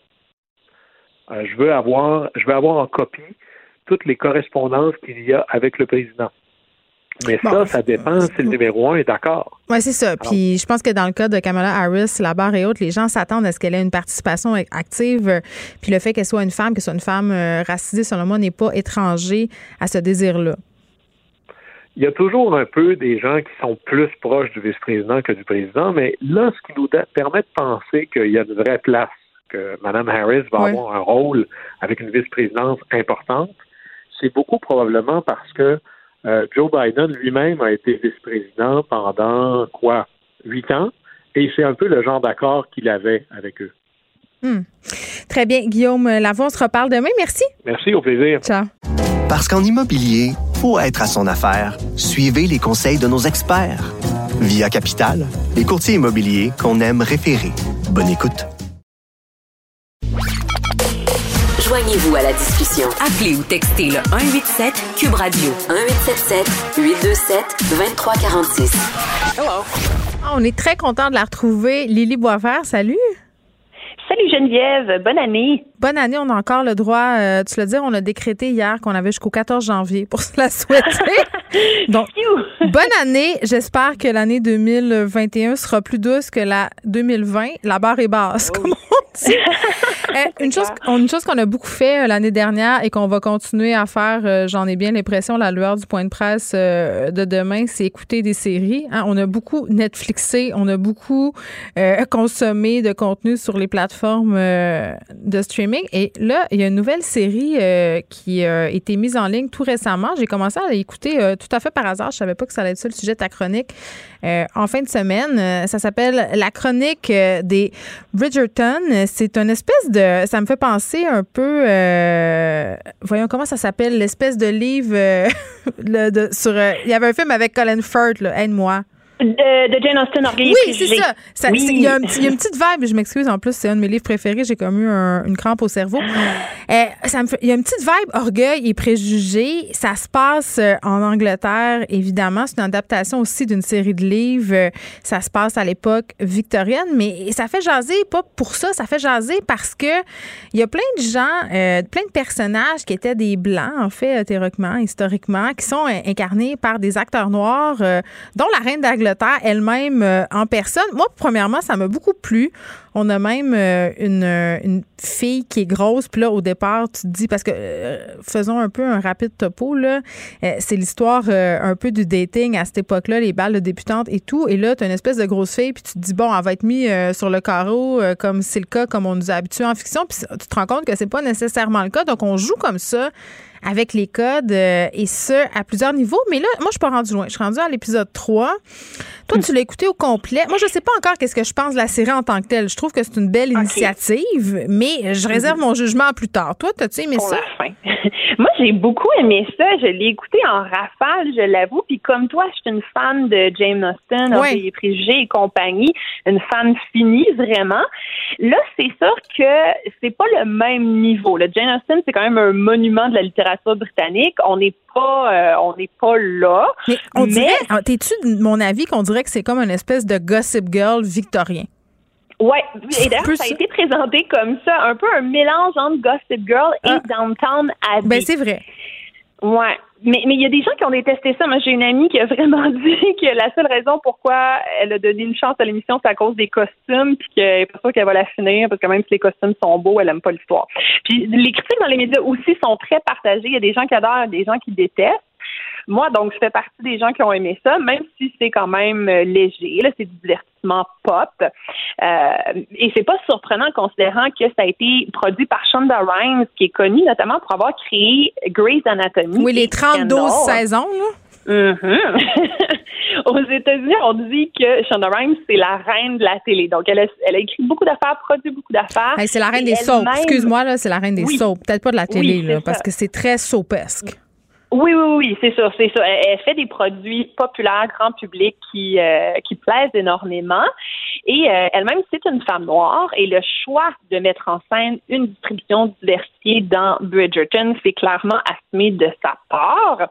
Et là, je vais essayer de vous résumer euh, sans rien divulgacher la série. On suit les Bridgerton et les, leurs voisins, les Featherington, qui sont deux familles. Comme tu l'as dit, c'est comme l'histoire du dating à cette époque-là. Donc, c'est les, les, filles aînées de ces deux familles qui font leur début dans la haute société, donc qui assistent à des balles et là qui rencontrent des gentilshommes. Mais leur vie fait l'objet d'une chronique dans un pamphlet qui est écrit par une femme anonyme qui utilise le nom de plume de Lady Whistledown. Mm-hmm. Et là, on suit le personnage de Daphné qui euh, qui fait semblant d'être en amour avec un duc qui s'appelle Simon. Simon, lui, il est interprété par un acteur noir. Et euh, lui, c'est un duc qui ne veut pas se marier. Donc, Daphné et Simon font semblant qu'ils sont ensemble alors qu'ils ne sont pas vraiment ensemble. Ils veulent la paix. oui, exactement. c'est une intrigue qui est assez classique il n'y a pas de grandes surprises. Euh, je, je, je vais rien te divulgacher, mais c'est quand même ce à quoi on peut s'attendre d'une histoire d'amour. Non, ils vont tomber en amour, blablabla, bla, bla, bla, bla, Je l'ai pas vu, puis je le sais. mais il y a quand même des quelques petits euh, éléments intéressants. Il y a beaucoup de, de, sexualité assez explicite qui est mise en scène. oui, moi, c'est ça que j'ai entendu euh, beaucoup, là, qu'il y avait des petites passes assez sexues, mais ce qui fait jaser, c'est vraiment cette diversité-là à l'écran. On le sait, une tendance en ce moment, on veut un peu rattraper les manquements du passé. Donc, on fait beaucoup d'efforts pour avoir de la diversité à l'écran. C'est pas toujours réussi. Des fois, on sent que c'est un peu plaqué, que c'est un choix euh, mm-hmm. un peu qu'on fait pour se donner bonne conscience. Là, dans ce cas-là, est-ce que c'est réussi? Ben, moi, j'ai trouvé que oui. À partir du moment où tu acceptes la prémisse de dire que bon, il y a des ducs noirs, il y a des reines noires, ben euh, ça, ça passe assez facilement, je trouve. Moi, je j'avais pas de, ça me choquait pas. Mais surtout qu'on fait comme si, mais attends, c'est parce qu'on fait comme si rien n'était. C'est pour ça que moi je trouve que ça marche. Oui, c'est exactement, euh, c'est exactement ça que je trouve aussi, mais tu ne vas pas être rendu dans la série, mais il y a un moment où c'est abordé tout à coup, il y a un des personnages oh noirs. Oh non, on dirait qu'il fallait pas le faire. Ouais. Qui dit, c'est ça, comme, ah, maintenant, les gens comme nous, grâce à la reine, on a notre place dans la haute société. Et là, c'est ça, ça a comme un peu brisé la magie pour moi. Puis je suis pas la seule non plus, il y a des... c'est comme si on voulait le souligner à gros traits puis l'expliquer aux téléspectateurs en pensant que les gens sont épais. Je sais pas, c'est comme un peu, c'est too much. C'est ça. Je pense qu'il y a eu comme il y a dû y avoir un débat euh, au niveau de la production, des gens qui disent ah faut le justifier, d'autres gens qui disent non, non c'est pas nécessaire. Ah c'est la, la scène du producteur. ça se peut. Je pense que c'est ça, bien honnêtement. Mais écoute, euh, c'est ça que là, comme tu dis, on a, on a envie de réparer un peu les fautes du passé, le fait qu'on on a tellement mis en scène des histoires de blancs mm. euh, et que là, on veut vraiment mettre de la diversité à l'écran. Il y a beaucoup de, de, diffuseurs, de producteurs qui veulent faire ça. Et au Canada, on a aussi l'adaptation de Anne, la maison de pignon vert. Moi, ça m'a un peu fait penser à ça. Ou, je sais pas si tu l'as regardé, la version. Non, je l'ai pas regardé. Est-ce que c'est bon? Est-ce que je devrais? Ben, c'est bon, mais euh, des fois, c'est ça, mais j'ai trouvé que c'était un peu trop politiquement correct. Ouais, c'est ça, ils ont, ils ont fait, ils ont pris des choix pour ce, ouais. Ouais, ils ont, coché, ils ont coché le formulaire. C'est ça. Ils ont mis des, des, membres des Premières Nations, OK. Ils ont mis de la diversité sexuelle, OK. Et ils ont mis aussi des personnages de Canadiens français. Mais wow, ils ont des étoiles dans leur cahier, ils sont donc bien bons. Écoute. c'est ça, on sent que comme toutes sortes de trames qui ont ajouté à la trame originale et on, on peut être déçu, c'est ça, si on s'attend à retrouver Anne la maison au pignon vert classique.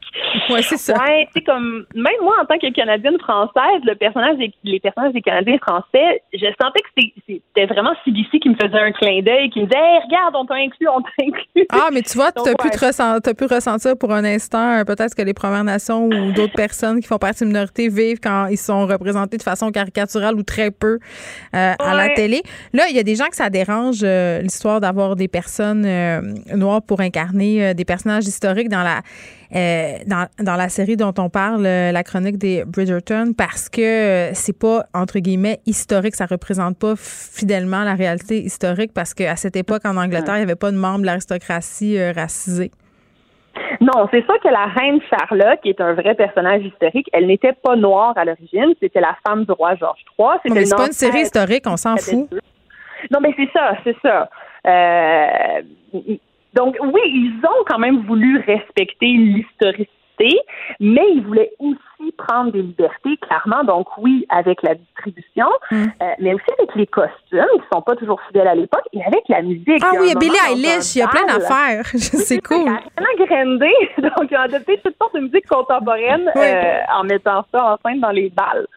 Euh, faut dire aussi que c'est tendancieux l'argument de l'historicité parce que très, très souvent, on, on met en scène des séries d'époque avec toutes sortes d'anachronismes qu'on ne va pas trouver choquants.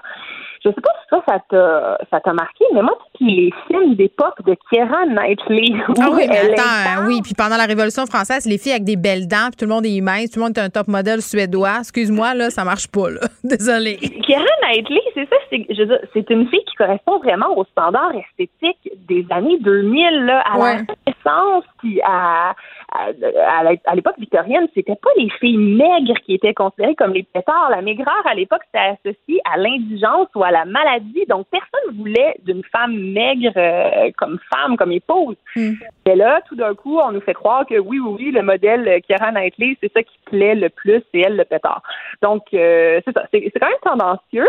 Il y a aussi le fait que certains créateurs euh, plaident l'historicité à l'inverse pour justifier des fois des castings essentiellement blancs. Moi, ça me faisait très rire quand euh, les producteurs de Game of Thrones disaient ça, qui disaient oui, oui, on a presque mis en scène euh, uniquement des blancs.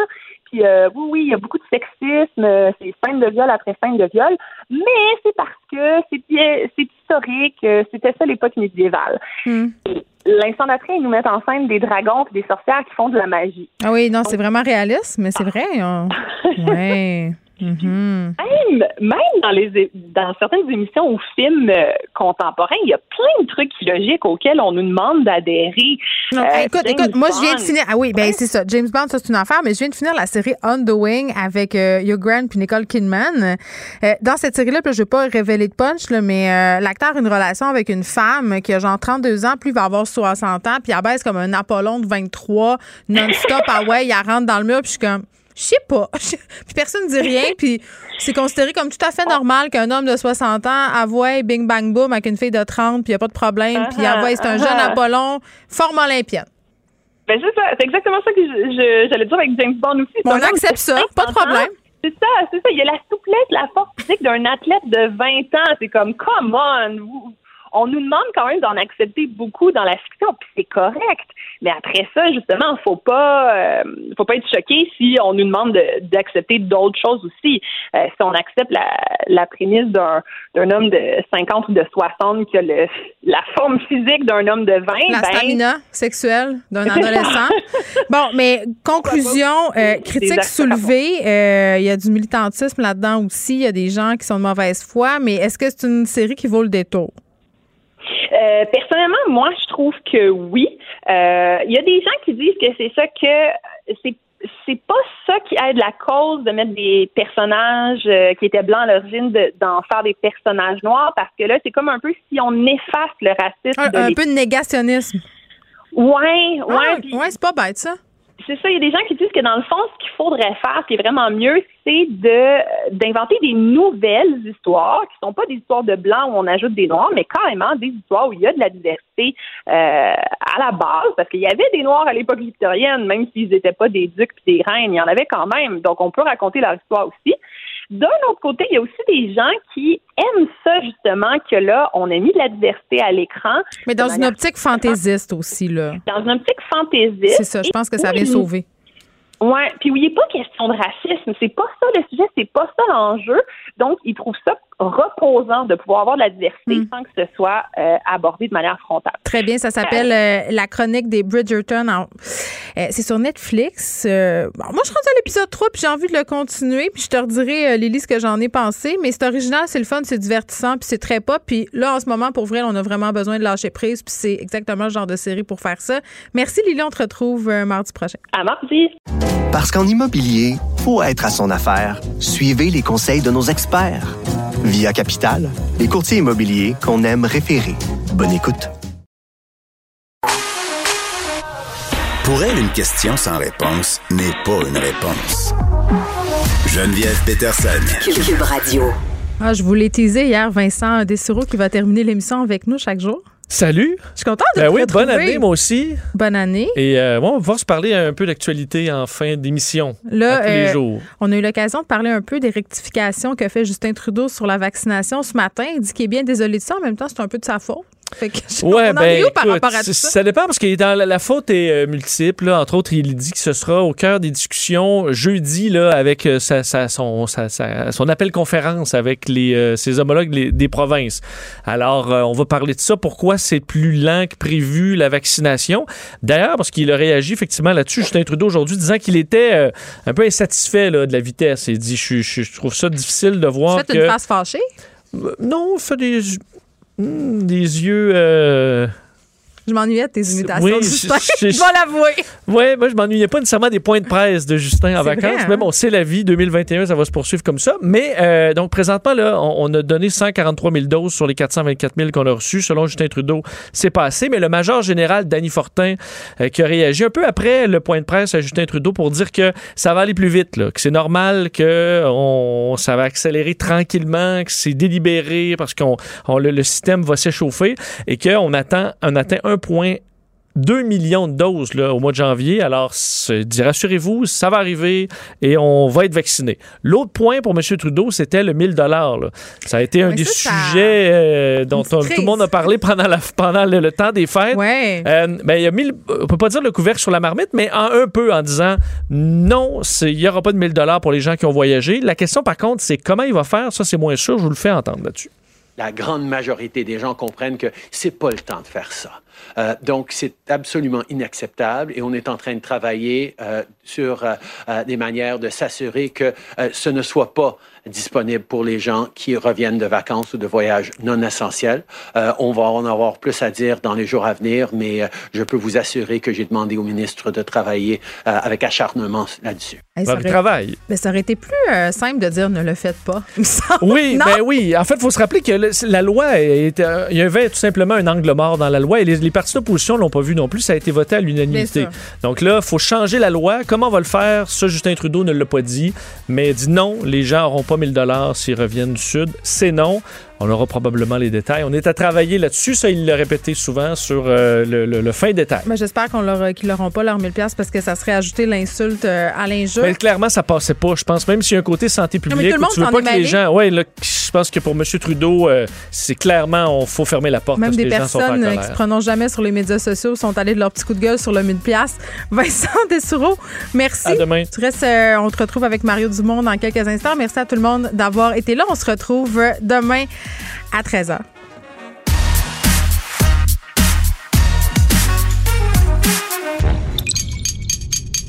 Cube Radio.